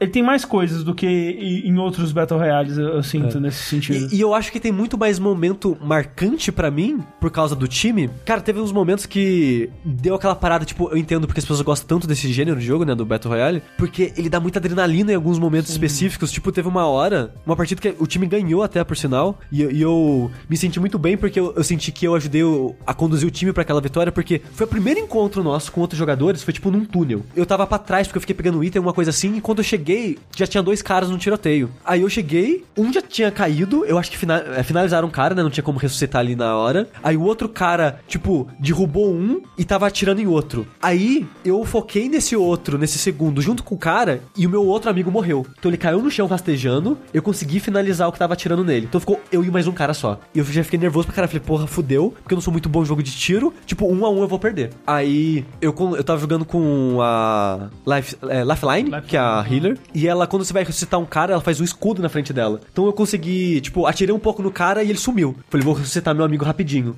Comecei a ressuscitar e ela ressuscita acho que um pouco mais rápido também. Sim. O cara, acho que não sabia que era Lifeline ou o que seja, ele virou atirando. E meu escudo me protegeu.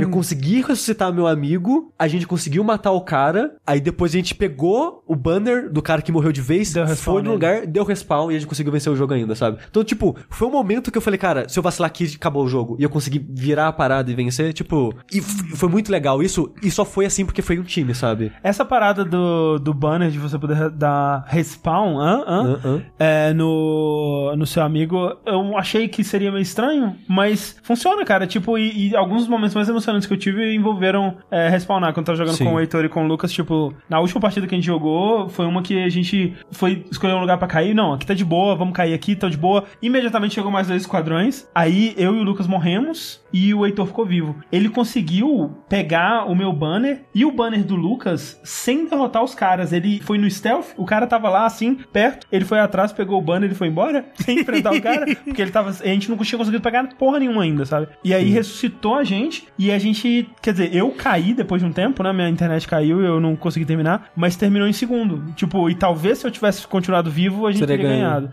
E foi, nossa, foi muito emocionante, assim, Sim. da hora. Mas então, o que eu quero perguntar pro Sushi é, um dos aspectos diferentes desse jogo em relação a PUBG, por exemplo, é que ele tem classes, né? Ele tem os heróis, que não heróis, são heróis, são as lendas, né? É, são, os- são os lendários, uma coisa assim. Isso, que eles não têm muita diferença de movimentação entre si, eles não têm nenhuma, né? Nenhuma, Acho. não. Mas eles têm diferenças de habilidades e de ultimates. Como é que É. isso funciona no jogo? Elas são sutis e muitas delas são uma vantagem e uma desvantagem ao mesmo tempo. Hum. O que é bem interessante pra esse tipo de jogo, eu acho que faz sentido. Que nem eu falei, a Lifeline que eu mais jogo, ela ressuscita acho que um pouquinho mais rápido e ela faz essa barreira na frente de onde eu tô olhando pra proteger de alguns tiros enquanto eu ressuscito os amigos. É tipo, o personagem ele tem uma habilidade passiva, uma habilidade que você pode usar com uma certa frequência, que fica no Q, e um ult, É. né? Aí minha habilidade ativa, eu faço um drone que vai curar os meus amigos enquanto eu estiver perto. Ah, legal. Essa habilidade só é boa no comecinho do jogo, quando você tem pouco item de cura e pouco escudo. Você faz armadura, e a armadura... As, as boas têm a mesma quantidade de vida e tal. é. No final das contas, assim, é mais no começo do jogo mesmo que é ult essa habilidade. E o ult dela também é só o último, bem no comecinho do começo, jogo. Ah, é? Que ela faz tipo um drop de itens bons, assim. Cai uma parada no Com mundo item roxo, é. que vai ter, tipo, uma armadura, um capacete e um acessório pra arma. E coisas assim, sabe? São sempre três coisas, um pra cada. Em teoria, um pra cada jogador. É, isso é bom pro comecinho do jogo. Depois, você explora, você já tem os itens que vai cair naquele drop, né? E a desvantagem do drop é o outro jogador vai ver a Vai parada ver. caindo do céu, né? Sim. E pode chamar atenção isso. Aí, por exemplo, tem uma outra personagem que eu gosto muito dela, que a habilidade ativa dela é fazer bomba de fumaça. Ela joga várias granadas Ah. de fumaça. Bem galora. E a bomba de fumaça desse jogo é bem, bem, bem boa. É bem boa. E tipo, mas tipo, ela não vê na fumaça. Ninguém vê na fumaça. Ah. Essa é a parada. É bom e ruim ao mesmo tempo. Sim. Você pode jogar nos inimigos pra eles não te verem você fugir, ou jogar em vocês e, e você fugir nessa. Tipo uma bomba ninja, sabe? Sim. Tem umas habilidades bem interessantes, né? É, então, tipo, por exemplo, o ult dela, ela faz cair vários mísseis em vários lugares do mapa, e esses mísseis dela afetam o seu time também, se tiver na área, sabe? Nossa. Tem uma personagem que o ult dela é fazer um portal. Essa é bem legal. Nossa. Aí você vai lá e usa o ult de novo no, no tempo que eles dão, e você faz, tipo, a entrada e a saída do portal. Só que o inimigo também pode usar. Ela, a habilidade ativa dela, ela fica invisível. Mas quando você tá invisível, ninguém te vê e você não vê ninguém.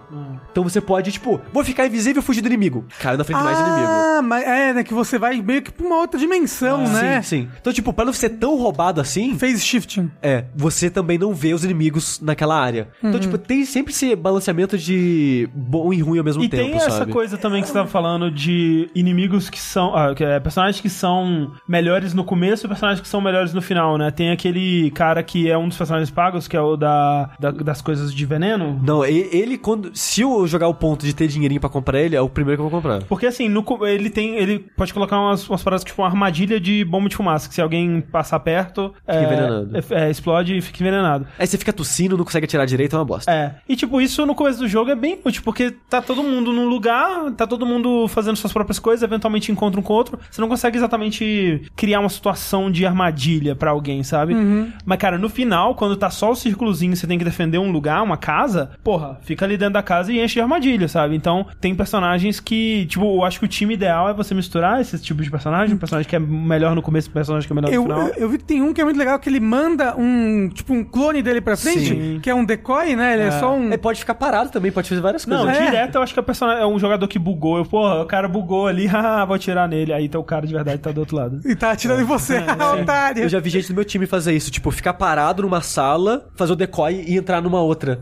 E o cara achar que aquele parado era o cara e atirar nele por. Ah, sabe? Olha só. Então, esse é, é bem legal nesse personagem, bem Sim, estratégico. mas é um dos pagos, entre aspas, né? Você tem que comprar ele ou com dinheiro de verdade ou com moedinha do jogo. Uhum, legal. É, mas Assim, assim... né? Como o jogo é de graça, eles têm que ter Sim. meios de ganhar dinheiro com o jogo, né? Sim. E assim, o jogo tá crescendo pra caralho, né? 25 milhões de Caralho, jogadores né? Em, sei lá, uma, duas semanas. Ó, ó, ó, o GOT de 2019 não ia ter nem sido anunciado.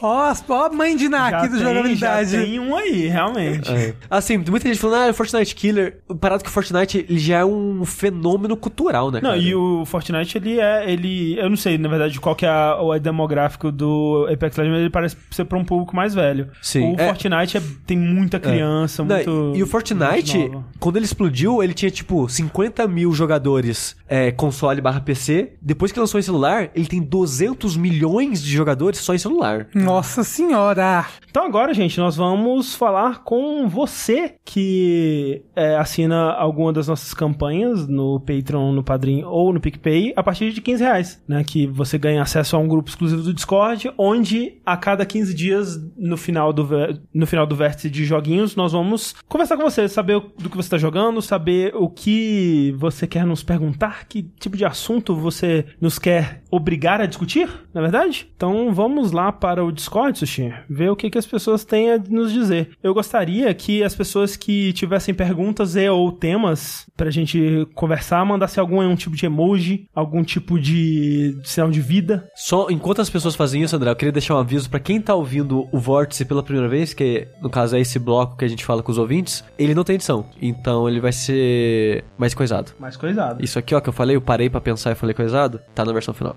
Eu vou trazer o Júlio, que ele disse que tinha coisas para perguntar. Júlio, pode entrar no grupo. Eu acho que você já tá com as coisas tudo. Sim. Com as coisas tudo. Nesses momentos a gente não fala nada, porque aí sai no, na redução de silêncio. Só que aí você falou, aí as pessoas vão ouvir tudo. Isso. Engraçado que teve os 30 segundos entre você falando e eu, mas editado vai parecer que a gente foi tudo certo. Foi tudo dar tudo certo. Alô, você, quem é você? Qual é o seu nome? De onde você fala? E qual é o seu jogo favorito de 2019? Alô, aqui é o Júlio Deboni e sou de João Pessoa. E meu jogo favorito de 2019, não é 2018 não? Não, 2019. Joguei nenhum jogo esse ano, posso falar de 2018? Pode falar 2018, então. O The Messenger, o jogo do ano. Olha aí, ó. É um rapaz de um bom gosto. Assim, né? Questionável. Mas, Júlio, o pouco. que... Ah, Oi, diga. É, eu falar que eu joguei pouco jogo, mas os que eu mais joguei foram, nesse for o The Messenger e o Celeste mesmo. Tá aí. Dois bons jogos. Júlio, o que você tem a nos perguntar barra dizer? Sim, a pergunta que eu tenho pra vocês são duas. A primeira é sobre joguinhos e a segunda é sobre comida, mas vou começar com a de joguinhos primeiro. Pera aí, rapidinho, Júlio, que Ah. está sem áudio para o streaming. Ai meu Deus, peraí. Porque eu sou burro, pera aí, deixa eu fa falar alguma coisa. Alguma coisa? Beleza, agora tem. Sendo áudio agora? Isso. Agora sim, pode perguntar. Tá, a primeira pergunta é sobre joguinhos e a segunda é sobre comida. Uhum. A primeira, eu queria saber de vocês se vocês têm algum tipo de NPC favorito, assim, de alguns jogos. Porque quando eu comecei a jogar The Messenger, eu fiquei muito impressionado com o NPC, o lojista, né? Com as tiradas de diálogos dele, assim, contando as histórias. Achei muito interessante, sabe? Pegar assim da história dele, né? Eu queria saber de você se tem algum tipo de NPC que tem essa mesma pegada de quebra e quarta parede ou diálogos assim mais escrachados que vocês tenham assim Seja qualquer jogo assim que vocês tenham. Cara, de cabeça é muito difícil tirar essas coisas. Mas eu acho que mesmo se eu fizer uma lista, procurar no fundo da minha cabeça e tal, eu acho que o, o, o cara da lojinha do Messenger ficaria entre os primeiros. Não só, né, de personagens de tiradinhas e quarta, quebrar quarta parede e tal, mas de personagens favoritos mesmo, assim. Eu gosto muito dele, da personalidade dele, das histórias que ele conta. Todas as situações que envolvem ele no jogo são as melhores partes do jogo pra mim. É, eu gosto muito, é, de modo geral, dos personagens de apoio dos jogos da LucasArts, por exemplo. Personagens que sim. você tem muita possibilidade pra conversar com ele, né? Pra, pra aprender muito sobre a vida deles e tal. Tipo, o Grifandango, velho, quase todo personagem ali é maravilhoso, sabe? Tem a, a, a Eva, o Glottis, o, o sei lá, o, o palhaço do, do cara do, do- dos balões, o, o, o é, Dom Copal, o, os, os passarinhos que não falam nada. Tem muito, muito personagem bom. É, Monkey Island tem o. O. O, cara da é lojinha. o, o Stan, né? Que é um, um personagem meio irritante às vezes, mas ele tá lá pra. é, né, em todos os jogos tem aí marcando presença. Eu gostei muito ó, do, do Eli, do Anavald. Sim, sim. É. Ele é muito bom. O Eli Donald, o, o- a Mandana, né, Dona Vault, também são muito bons. Os personagens de apoio do, da- do seu squad do Mass Effect, especialmente do 2, acho que a maioria ali é excelente. Eu gosto demais da conta do Tane, gosto demais da conta do, do Garrus, gosto demais do. da. Da Liara, né? Que ela, gosto- ela eu só go- aparece mais no DLC, mas. eu gostava do Mording da Liara. Morde, porra. É, É, do, de Dragon Age eu gostava da Cassandra. é, não joguei Dragon Age. Gostava da Peço Cassandra. perdão. E Eu você, Júlio, tem algum outro NPC do coração? Me lembro atualmente é mais o logista do The Messenger mesmo, assim, Olha, que mais. É O Mimir do God of War, ele é muito bom. Muito bom. Mimir É, do o Sasha do Persona. Verdade, É. verdade. Sim. Muito NPC bom nesse mundo, gente. Mas em Qual que é o Persona, seu... lembro mais, assim, também. Uns É, personagens é assim, de Sociolinks também acho muito interessante. E, Assim, a parte de Sociolinks dos pessoas eu acho muito interessante, sim, a, o impacto que eles têm na história também, né? Sim, sim. Sim. É, Qual que é a segunda pergunta, Júlio? Sobre comidas. Opa. Não, mas é uma, é uma rapidinho só. Eu queria saber qual que é o top 5 de vocês. Top 5 não, top 3 comidas favoritas da vida, assim. Da vida. Comida é. difícil, porque tem as comidas emocionais e. Porque comida tem muito disso, né? De trazer memórias, né? Da, da, da época que você comia aquilo, da pessoa que fazia aquilo e coisas do tipo, né? Então, eu vou dizer uma mistura dos dois, assim, de comida que eu gostava muito de comer enquanto eu crescia e coisas do tipo. E experiência que remete àquela época. Hoje em dia, se eu comer de novo aquele prato, ele nunca mais vai ser tão gostoso quanto foi naquela época por causa da minha cabeça, sabe? A maneira que minha memória preenche aquilo. No caso, é. Dobradinha, que meu pai fazia. Bom jogo também, de 2018. É. e, e é- e é Não, engraçado que é de uma época muito específica da minha vida, assim, porque na época da faculdade, assim, quando eu já voltei pra cidade e meu pai fez de novo, eu não sei se ele envelheceu e perdeu a mão na cozinha, isso aconteceu, mas não ficou tão boa. Então, é a dobradinha de uma época muito específica da minha vida e, é. Hoje em dia, comendo fora, assim, eu gosto muito de lamen. Lamen é top pra caralho. Lamen é muito bom. Lá é bom demais, gente, meu Deus. E de. Um ingrediente, assim, que eu gosto muito é fígado. Fígado é top. Então seria, seu top 3 seria é, dobradinha daquela época, Uhum. lamen e fígado.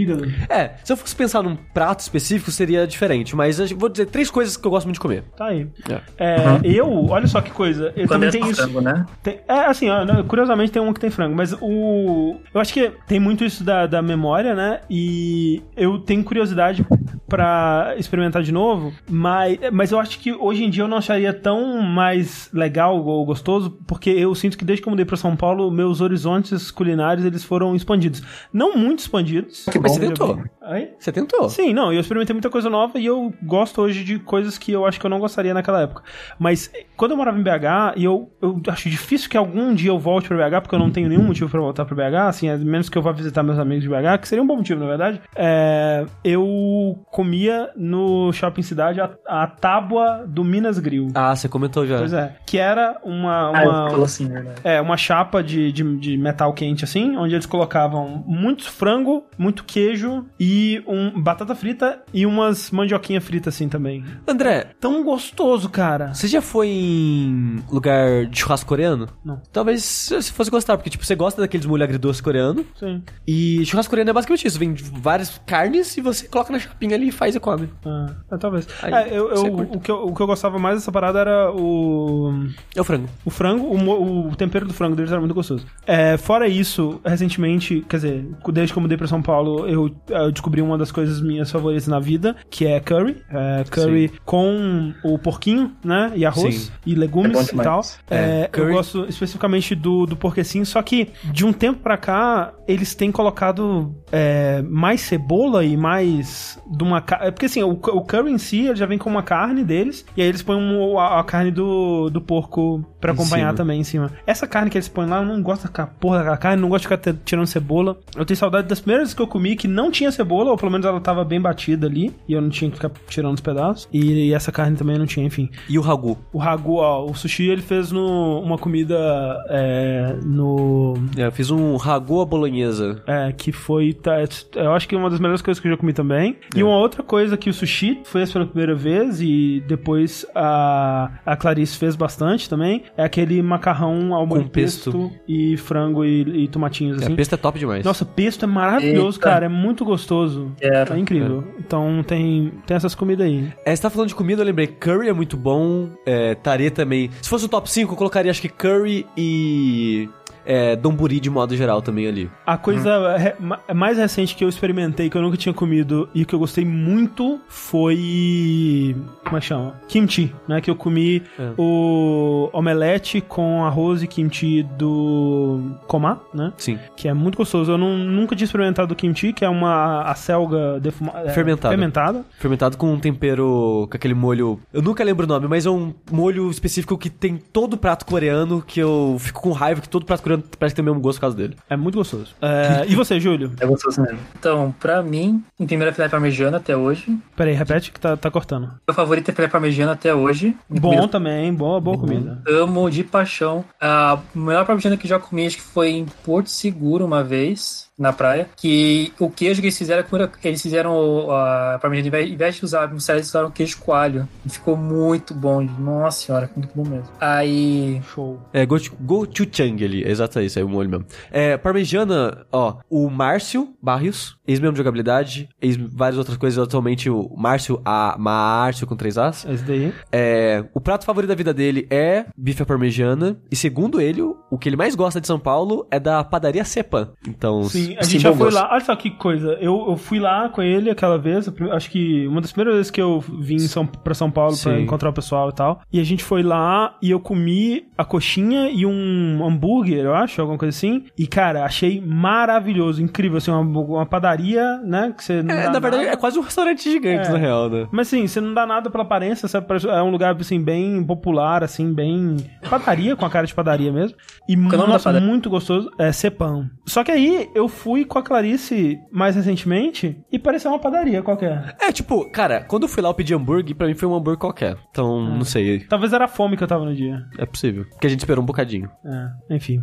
É, mas valeu, Júlio, pela ligação. tava com saudade de vocês. Falar com Ah, vocês. igualmente. Um, um beijo. Beijo, tchau. Beijo pra vocês. Tchau. Boa noite. Boa noite. Vamos ver quem mais aqui. Vamos, vamos chamar o seu pai, Sushi. Vamos ver o que meu pai vai falar aí. que não é o, o seu pai de verdade. Seu pai, estou te dando o cargo de convidado. Isso significa que você pode entrar no nosso grupo para falar com a gente. É só clicar no nome Vórtice ali em cima que você já, já fala com nós. Alô, você está nos ouvindo? De onde você fala? Qual é o seu nome? E cite três jogos que tenha um, um protagonista que goste de lamen. Os jogos Lamen. Tem Naruto Ultimate Storm. Olha aí! Só fala todo mundo do Naruto. Narutos.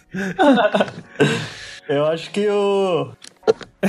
Tudo bem, três Narutos já tá, já tá de boa. É o, Na- o Naruto e os clones que dele. Tem também o Yakuza Zero. É sim, é verdade. Eu queria, eu gosto de lamen, isso é verdade. Qual, qual é o seu nome e de onde você fala? Eu sou Arley Janso e eu falo de Palmas Tocantins. Aqui, atração Tem- internacional. Tem que dar palmas pra essa pessoa. Palmas. E... Que, inclusive É. fica perto de aplausos. Tem- Caralho. é sério isso? Não, não, não. Ah, porra. Por quê? Por não, um momento. porque sem sacanagem. Tem umas cidades, eu não, eu não lembro que momento da minha vida, acho que foi alguma. fui fazer Enem na escola, alguma coisa assim. E na cartilha da parada do Enem tinha o nome das cidades que ia ter prova, alguma coisa assim. E eu, curiosidade tá valendo. Cara, tem cidade que chama Formiga, Vassoura, Cláudio. Sabe, tem Tem uns uma, nomes se eu não me muito engano, chama loucos, cara. Tubarão. Tubarão Então, então, é tipo, bom. se tivesse uma cidade chamada Aplauso, eu não duvidaria não. nada. Ah, inclusive deve ter, em algum lugar no mundo deve ter. Sim. Provavelmente tem. Ali, o que você tem a nos dizer ou perguntar? É, eu queria fazer a primeira pergunta sobre se vocês têm alguma franquia que vocês queriam ver um remake e o que vocês acham que seria necessário, o que vocês acham que é necessário para um remake ser bom, tanto para os antigos fãs e também para o público novo. É difícil, hein? É, o que o Resident Evil fez, eu acho que é uma receita boa, sabe? Que é trazer. Não só Resident Evil, né? Eu falei Resident Evil 6? Sim. Eu acho que eu falei. Desculpa. O que Resident Evil 2 fez é que Resident Evil 6 tá sempre no, no coração, né, gente? No seu coração. É, o que Resident Evil 2 fez é uma, receita boa, né? Que ele é, traz sensibilidades modernas, né? Pra. pra um- né? Pegando coisas que funcionaram em jogos recentes, ao mesmo tempo que ele revisita coisas que foram abandonadas de jogos antigos, né? Tipo, Resident Evil meio que se perdeu ao longo do tempo, talvez por achar erroneamente que essa coisa de backtracking, explorar e mais puzzles e um combate mais simples e tal, é, fosse algo que os jogadores não queriam. E talvez realmente os jogadores lá de 2004, 2005, eles quisessem uma coisa mais ação e menos puzzle, né? É, vai ver coisa da época também, mas é, retomar isso eu acho que é legal. Você revisitar a franquia com o coração aberto pro que ela fazia, né? E não, e não só tentar modernizar tudo também, que eu acho que isso é um erro. É. O, o que eu acho interessante do Resident Evil 2, eu acho que tipo, a resposta da pergunta dele é basicamente Resident Evil 2 é o remake perfeito, assim. É. Sim, sim. Mas o que eu acho. Desculpa. Mas o que eu acho que ele faz tão. O que faz ele ser um remake tão bom é que ele consegue pegar os elementos da época dele, que nem o André tá falando dos puzzles, backtracking e tal. Mas além disso, ele conseguiu modernizar a jogabilidade, mas deixar a tensão que a gente sentia naquela época pra Sim. aquele tipo de jogabilidade, Sim, sim. mesmo com a jogabilidade moderna. É, o, o Doom, ele não é um remake, né? Mas ele faz coisas parecidas também, né? De. É, porra, falaram o que eu tava pensando ali, mas enfim. O, o Doom, ele faz, ele faz isso também, né? De, de pegar o que funcionava no, no jogo original, né? Muito daquela coisa, daquela dinâmica dos inimigos atacarem com projéteis, né? Então o FPS ele acaba sendo muito mais móvel, né? Então a mobilidade do personagem é muito importante e focar nisso. Então acho que eles acertaram bastante. E, e eu acho que, pra fazer um remake, eu acho que a parte mais difícil é essa: é você saber O que manter e o que mudar. É, né? e como mudar essas coisas sim. e manter a pegada original, do jogo original, porque você quer fazer um jogo que seja bom pros padrões do ano que aquele jogo tá saindo, pra agradar novos jogadores, e até mesmo jogadores clássicos, porque no final das contas eles querem algo parecido, mas eles também querem algo bom. Sim. É, e ao mesmo tempo remeter às sensações daquela época. Ah. Esse equilíbrio é muito difícil, por isso que remake a maioria dá errado. Sim. Ou dá errado, ou é igual o Crash e o Spyro, que é, É a mesma coisa. Ah, sim, sim. É, eu, ah, falando de remakes que eu queria, eu perdi muito da geração do PS1, né? De jogos. é, jogos, é, principalmente RPGs e coisas assim, que na época eu era novo demais pra jogar. E a forma que eu jogava PS1, né? Que era em locadora, não, não dava pra, pra consumir o jogo dessa forma. É, então, eu diria assim: qual- basicamente qualquer JRPG de PS1 que você falar, Valkyrie Profile, é, Fan- é, Tales of Fantasia, é, é, Persona 2. Parasite Eve. Esse aí não precisa. Parasite Eve. É, não, assim, sabe, Persona 2, é, é, Valkyrie Profile, é o. Como é que chama aquele jogo lá que você gosta? Dor- o- RPG, você quer? É o uma favorito. O sabe? Vagrant Story. Vagrant Story. Pô, eu queria um, um remake desses jogos assim. Tipo, até sei lá, Kingsfield. Sabe? Eu não sei como que seria um remake de Kingsfield. Será que daria pra fazer. Não, mas sabe, será que daria pra manter mais do Kingsfield sem, tipo, Em primeira pessoa, exploração É, com, com as coisas que ele tinha que eram originais a ele. Até, tipo, tor- mesmo que fosse um jogo mais simples do que Souls mesmo, meio que voltando às origens mesmo. Será que isso seria legal? Não sei. Uhum. Não sei. Mas eu estaria interessado. Se sair, pô, se anunciasse um remake de Kingsfield, eu estaria pilhadaço, sabe? É, eu. É, tipo, muitos desses jogos ainda dá pra voltar e jogar e só você ter um pouco da mentalidade na época. Mas é tanto jogo que eu acabo não tendo tempo, sabe? Especialmente esses jogos maiores, sabe? Porra, eu tenho muita vontade de jogar um Xenogears, tenho muita vontade de jogar um Chrono Cross, mas, cara, provavelmente eu É. nunca vou jogar. E ele ser relançado pra gente que trabalha cobrindo jogos É. é, uma desculpa pra gente. Ou não, a gente tá fazendo nosso trabalho, a gente tá jogando um jogo recente pra falar no podcast, pra fazer um vídeo, o que seja. Sim, sim. É mais Mas é. E você, É você outra- tem algum em mente que você gostaria de ver? Na verdade, tinha até da, algumas horas atrás que era o, o Link's Awakens, né? É mesmo? Mas Acabei Olha sendo só. surpreendido. Olha aí, o Porque- sonho foi realizado. Sim, que eu joguei bastante Zelda de, de Game Boy, né? Que eu gosto muito do Minish Cap. Sim, E aí nisso, mas só que aí a- os anteriores de Game Boy Color e o Game Boy mesmo, eu não cheguei a jogar. Tipo o Awake, todo mundo falava. Uhum. E aí foi uma surpresa legal, né? Agora é ir atrás do Switch. É isso aí. É, falando nisso, é Samus Return. Porra, ótimo Eu- remake. eu não sim, sei sim, se eu- sim. Eu não sei se é um bom remake, É. porque ele é basicamente um novo jogo. É, então, é. Mas é um ótimo jogo. Sim, é, eu, ainda não Mas joguei o meio que original parte pra ver. dessa ideia, né? Sim, É. sim. Mais alguma coisa, olha? A outra pergunta que eu queria saber é o top 5 de vocês de músicas da geração 8 bits e 16 bits. Nossa. Putz, algo que- difícil. Tem É. relacionado talvez com nostalgia, pode ser até um top 3, assim, uma música assim que remete assim à sua infância, nostalgia e tudo mais. É. Eu acho que a minha favorita vai ser a Aquatic Gamings, do Donkey Kong Country É, 1. provavelmente meu top 1 vai ser alguma de Donkey Kong. É, aí do 2 eu pego a Sticker Breath Symphony, só pra ser clichê. Ou aquela da floresta, qual que é o nome mesmo? É, eu sei qual. Floresta Interlude? Acho que é isso. É, ela é muito boa também. Cara, de 8 bits eu joguei muito pouco da época, então. É, Blood Tears, eu gosto muito do Blood Tears, a original mesmo de 8 bits. Sim. E. Mais uma só pra dar 5, a, a Will Stage 2. Porra, Sushi, caralho, então eu ia Mega falar Man. essa. Ah, caralho. Ó, eu vou dizer. é, o tema. Apesar de que ela é usada de uma forma que eu acho muito errada, porque é uma ótima música que toca toda vez que você tá no roadmap, você enjoa dela em 10 minutos, que é o tema da Terra no Final Fantasy VI. É, Provavelmente a Hot Red Bop do Donkey Kong 2, provavelmente é a minha música favorita do jogo. E vou pra, ah, pegar um de Castlevania também, vou pegar o Wicked Child do Castlevania 1, que é muito bom também. Bom. Ó, porra, Legal. Chord of Time, muito bom também. O Chrono Trigger tá uma trilha maravilhosa. Nossa, né? Core of Times é muito boa mesmo. Mas valeu, velho.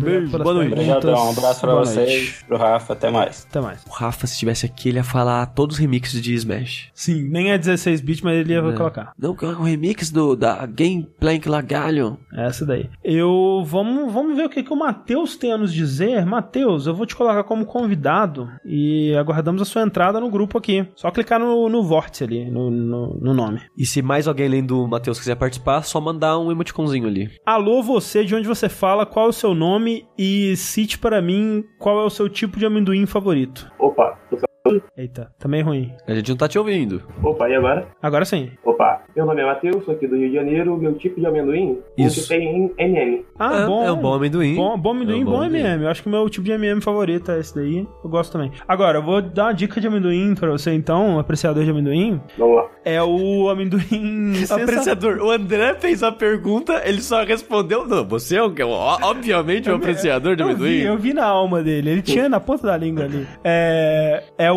Sensações MM. É, sensações amendoim é, apimentado. É muito bom, cara. É, ele, é- ele está sendo ruim pra minha dieta porque quando a, a Clarice compra, eu como o pacote inteiro direto. Não consigo. É muito difícil não comer. Então não pode, o segredo é não comprar. Isso. É. É, inclusive, eu, eu falo pra ela, compra um do de. de é, o, o apimentado de sensações e o resto do amendoim ruim. Porque aí o amendoim eu sei que eu como um pouquinho. Então. É uma boa estratégia. É.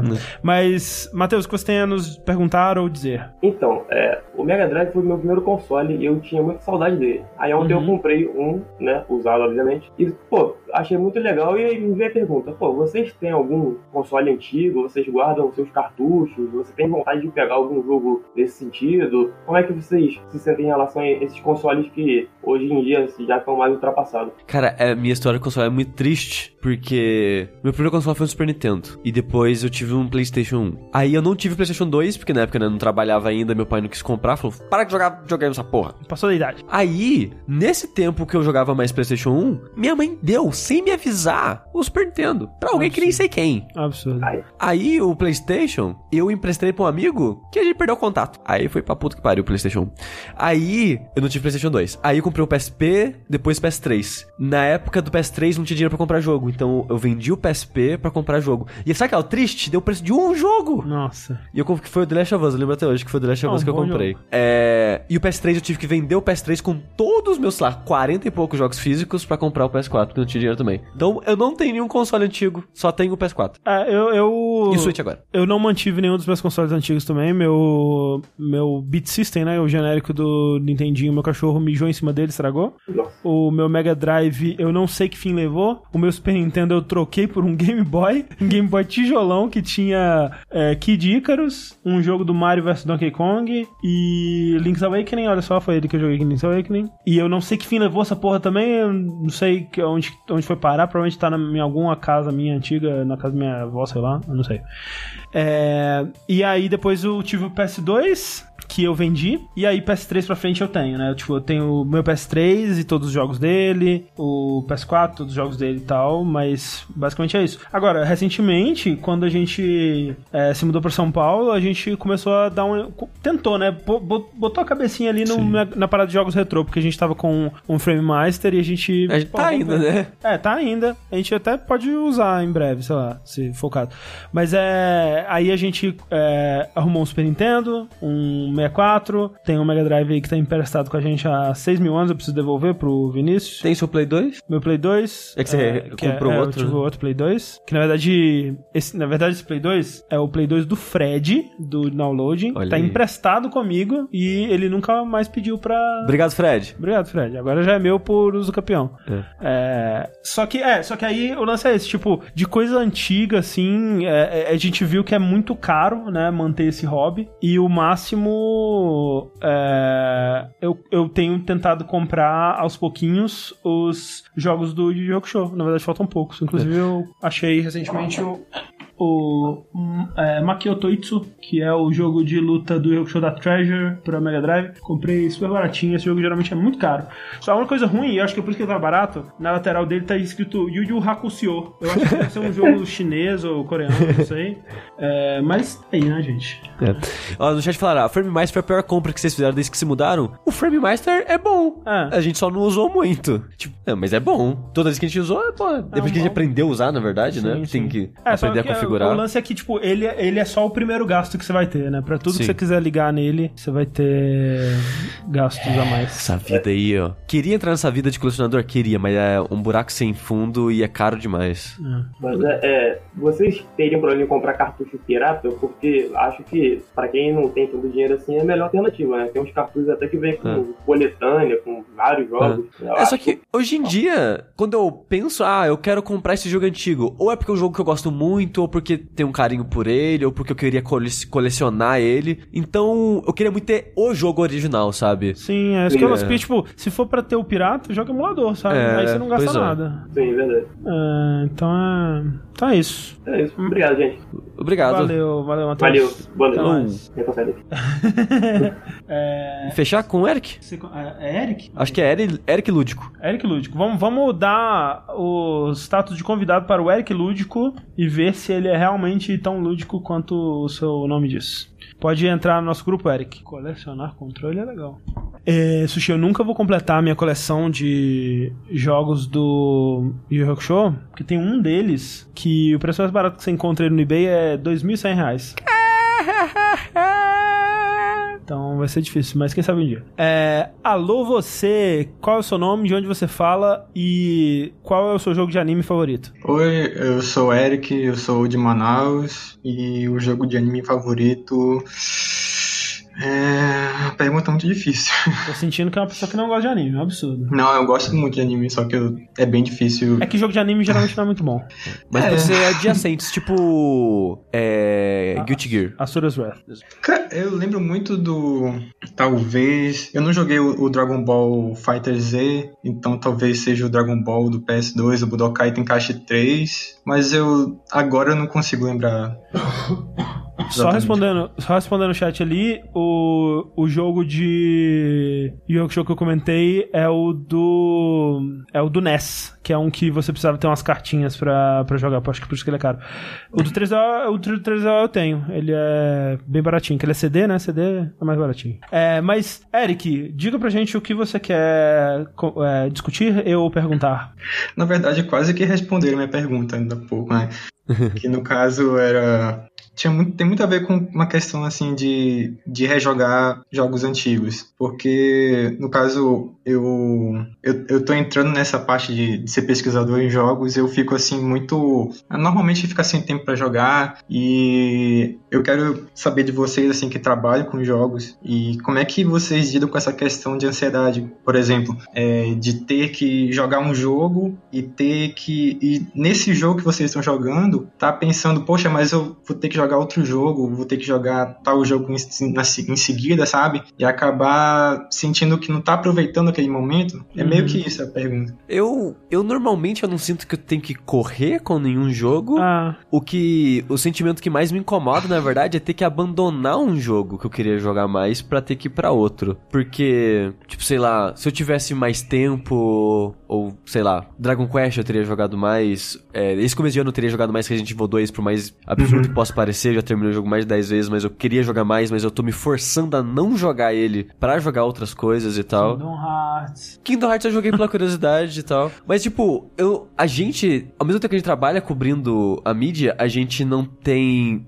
muita pressa. Tipo, quando a gente consegue é muito legal. Tipo, ah, o Minit acho que a gente conseguiu lançar junto com o lançamento, Resident The Messenger, mesmo. Resident Evil. É, tipo, eu, eu- eu sinto essa coisa da- da- de correr com o jogo, é, geralmente nesses casos, que a gente recebe o jogo com antecedência, e aí, né, pra aproveitar o hype que vai ter em cima do lançamento, a gente ter o jogo antes, né, de todo mundo, aí a gente dá uma corrida pra conseguir ter alguma coisa pra, pra lançar. Mas, tipo, primeiro, é raro que isso aconteça, e segundo, a gente só vai fazer isso se for um jogo que a gente já tá interessado. Pode ser que a gente esteja interessado e o jogo seja uma merda, pode ser, mas é raro. É, ou, na verdade, nem que a gente já esteja, mas que a gente fique, que a gente é, sinta que a gente tem alguma coisa pra dizer sobre aquele jogo, sabe? Tipo, o Minute e o Messenger, por exemplo. Eu fiz vídeo de lançamento pros dois e era um jogo que eu tava curioso, mas, tipo, não fazia ideia que ia gostar tanto Sim, deles. É, mas, por exemplo, o Metrô, eu acho que a gente não vai fazer mais vídeo dele. Não, e, e é de boa, porque do nosso É. formato, a gente não precisa terminar o jogo pra poder falar. Eu quero jogar mais, porque É. no fim das contas eu tô gostando do jogo, e eu quero falar de novo aqui quando eu terminar, mas eu É. não sei quando vai ser no próximo vértice, não sei. E outra coisa é que, por exemplo, a gente pode se dar o luxo de escolher o que, que a gente vai cobrir, porque se a gente estivesse trabalhando numa, num, num, site sério, né, numa revista ou numa IGN da vida, coisa assim, é, alguém ia chegar e falar, ó, seu, seu trabalho pra esse final de semana é zerar jogo X. E aí, foda-se, sabe? Você tá interessado no jogo X ou não tá? Se você é um tipo de jogo que você gosta de jogar ou não, é. Por exemplo, recentemente tava estavam enviando aí as chaves do Crackdown 3. E tipo, não tenho nenhum interesse em jogar Crackdown 3. Uhum. E aí nem pedimos a chave, sabe? E fica, acho que vai ficar por isso. Eu acho que a gente nem Não, vai tipo, jogar. ele vai sair no Game Pass. Ele vai É, lançar exato. no Game Pass. Provavelmente a gente vai jogar, mas não, sabe, antes do. É, ainda mais que falaram que o jogo tem, tipo, 4, 6 horas. Ah, Aí eu então. quero ver qual é que é Não, eu quero ver qual é desastre. que é, mas também não quero. Né, porque quando você, você pede o jogo, meio que a gente sente uma. É, é, tipo, eles. maioria das pessoas não cobram a gente, mas fica um peso, tipo, putz. Principalmente quando é, tipo, gente que a gente tem é mais próximo, assim, tipo, sei lá, o Cadu. Que ele é mega de boa, sempre que ele pode, ele ajuda a gente. Eu não gosto de pedir jogo pra ele que eu não vou falar, sabe? Sim, tipo Jump Force. É. Provavelmente a gente jogaria numa, num Numa saideira, saideira, e mas seria é. isso, sabe? Sim. Porque o jogo não parece bom. Não. É, É. Então. Mas então, a gente é é mais privilegiado nesse sentido de a gente ter mais liberdade pra ter o nosso ritmo de modo geral com os jogos e tal. Então, acho que é raro o caso que a gente tem isso, tipo, a pressa de jogar e tal. Sim. Uhum. É, isso é mais pra Dash, por incrível que pareça. Tipo, hoje a gente tem que gravar esse Dash, hein? Vamos correr pra jogar esse jogo. É mais, é mais isso. É. E aí e jogar correndo, geralmente costuma atrapalhar, sabe? Costuma atrapalhar a sua, Sim. a sua- o seu aproveitamento, assim. Às vezes você, eu não jogaria mais esse jogo agora, mas eu preciso, sabe? Então é meio, meio ruim mesmo. É é porque no caso, no caso do Resident Evil 2, é, eu terminei o jogo com o Leon e com a Claire, e quando eu comecei a jogar de novo, eu percebi assim que não tava, não tava aproveitando mais do jeito que foi as duas primeiras Uhum, vezes, né? uhum. Então parece assim, poxa, eu tô numa experiência, mas eu começo a pensar em outros jogos que eu poderia estar investindo meu tempo, sendo que o tempo vai se dividir em outras ocupações, né? Sim, sim. Sim. Então, toda É. vez que, por exemplo, eu vejo, no caso, vocês falando que não deu tempo de jogar um jogo, ou alguém assim que, por exemplo, alguém da, da minha área que, que fala, poxa, o que eu mais tenho tempo é pra estudar sobre o jogo, mas não é pra jogar Aham. os jogos em si, né? É, Dá um eu sei certo, certo alívio, né? Porque você pensa, poxa, realmente é uma situação assim que você não precisa ficar esgotando as suas energias pra, caso, prazer ou pra algo que você busca alguma coisa, né? Não ficar apressado, não se sentir desconfortável com isso, né? É, nesse sentido de pensar, putz, eu podia estar jogando outro jogo, realmente tem, né? Tanto que eu comentei que o Resident Evil 2 eu parei de jogar por causa disso, né? Que tipo, Sim, sim. fica aquela paradinha, não, eu preciso. Cara, o Vértice tá chegando, sabe? A gente precisa lançar um vídeo esse mês, tipo. Então tem esse fantasminha assim no canto da minha cabeça que me faz querer sempre ir pro próximo jogo. Tanto que pra mim tem a maldição do Vértice. Se eu falar em um Vértice de um jogo que eu não terminei, eu provavelmente não vou terminar ele. Porque eu já vou ir pra um próximo pra falar no próximo programa. Sim, De modo geral. Então, tipo, essa necessidade de mudar constantemente tem, mas normalmente não é. Como a nossa frequência pra podcast é quinzenal, É, geralmente tá é, não, não é a pressão de correr com o jogo, mas tem a pressão de mudar de jogo, sim. Sim, sim. E eu, eu sei também que tem muito ouvinte nosso que é, a pessoa, ela às vezes nem consegue mais jogar por causa de outras obrigações e falta de tempo e tudo mais, mas eu gosto de acompanhar a indústria e acompanhar o- o- as nossas opiniões de jogos e tal. Meio que ela joga por é, Osmose, por né? osmose, assim, então tem, tem um pouco disso também. É, mas acho que é isso. Valeu, Eric. É Muito isso, obrigado. valeu. Obrigado. Vejo vocês. Um abraço. Abraço. Tchau. Tchau. É, e é isso para o nosso bloco de conversinha com vocês. E ao Vértice também. E o Vértice, exatamente. É, lembrando sempre que esse bloco é quinzenal, então ele volta no próximo vértice de joguinhos. No vértice de notícias a gente vai ler os seus e-mails. Então, por favor, enviem seus e-mails também com perguntas e dúvidas e dilemas e. é, é, charadas sobre jogos para vértice.jogabilidade.deck que a gente vai ler no próximo episódio. Enquanto isso, eu sou o André Campos Esse é o Rafael e até a próxima.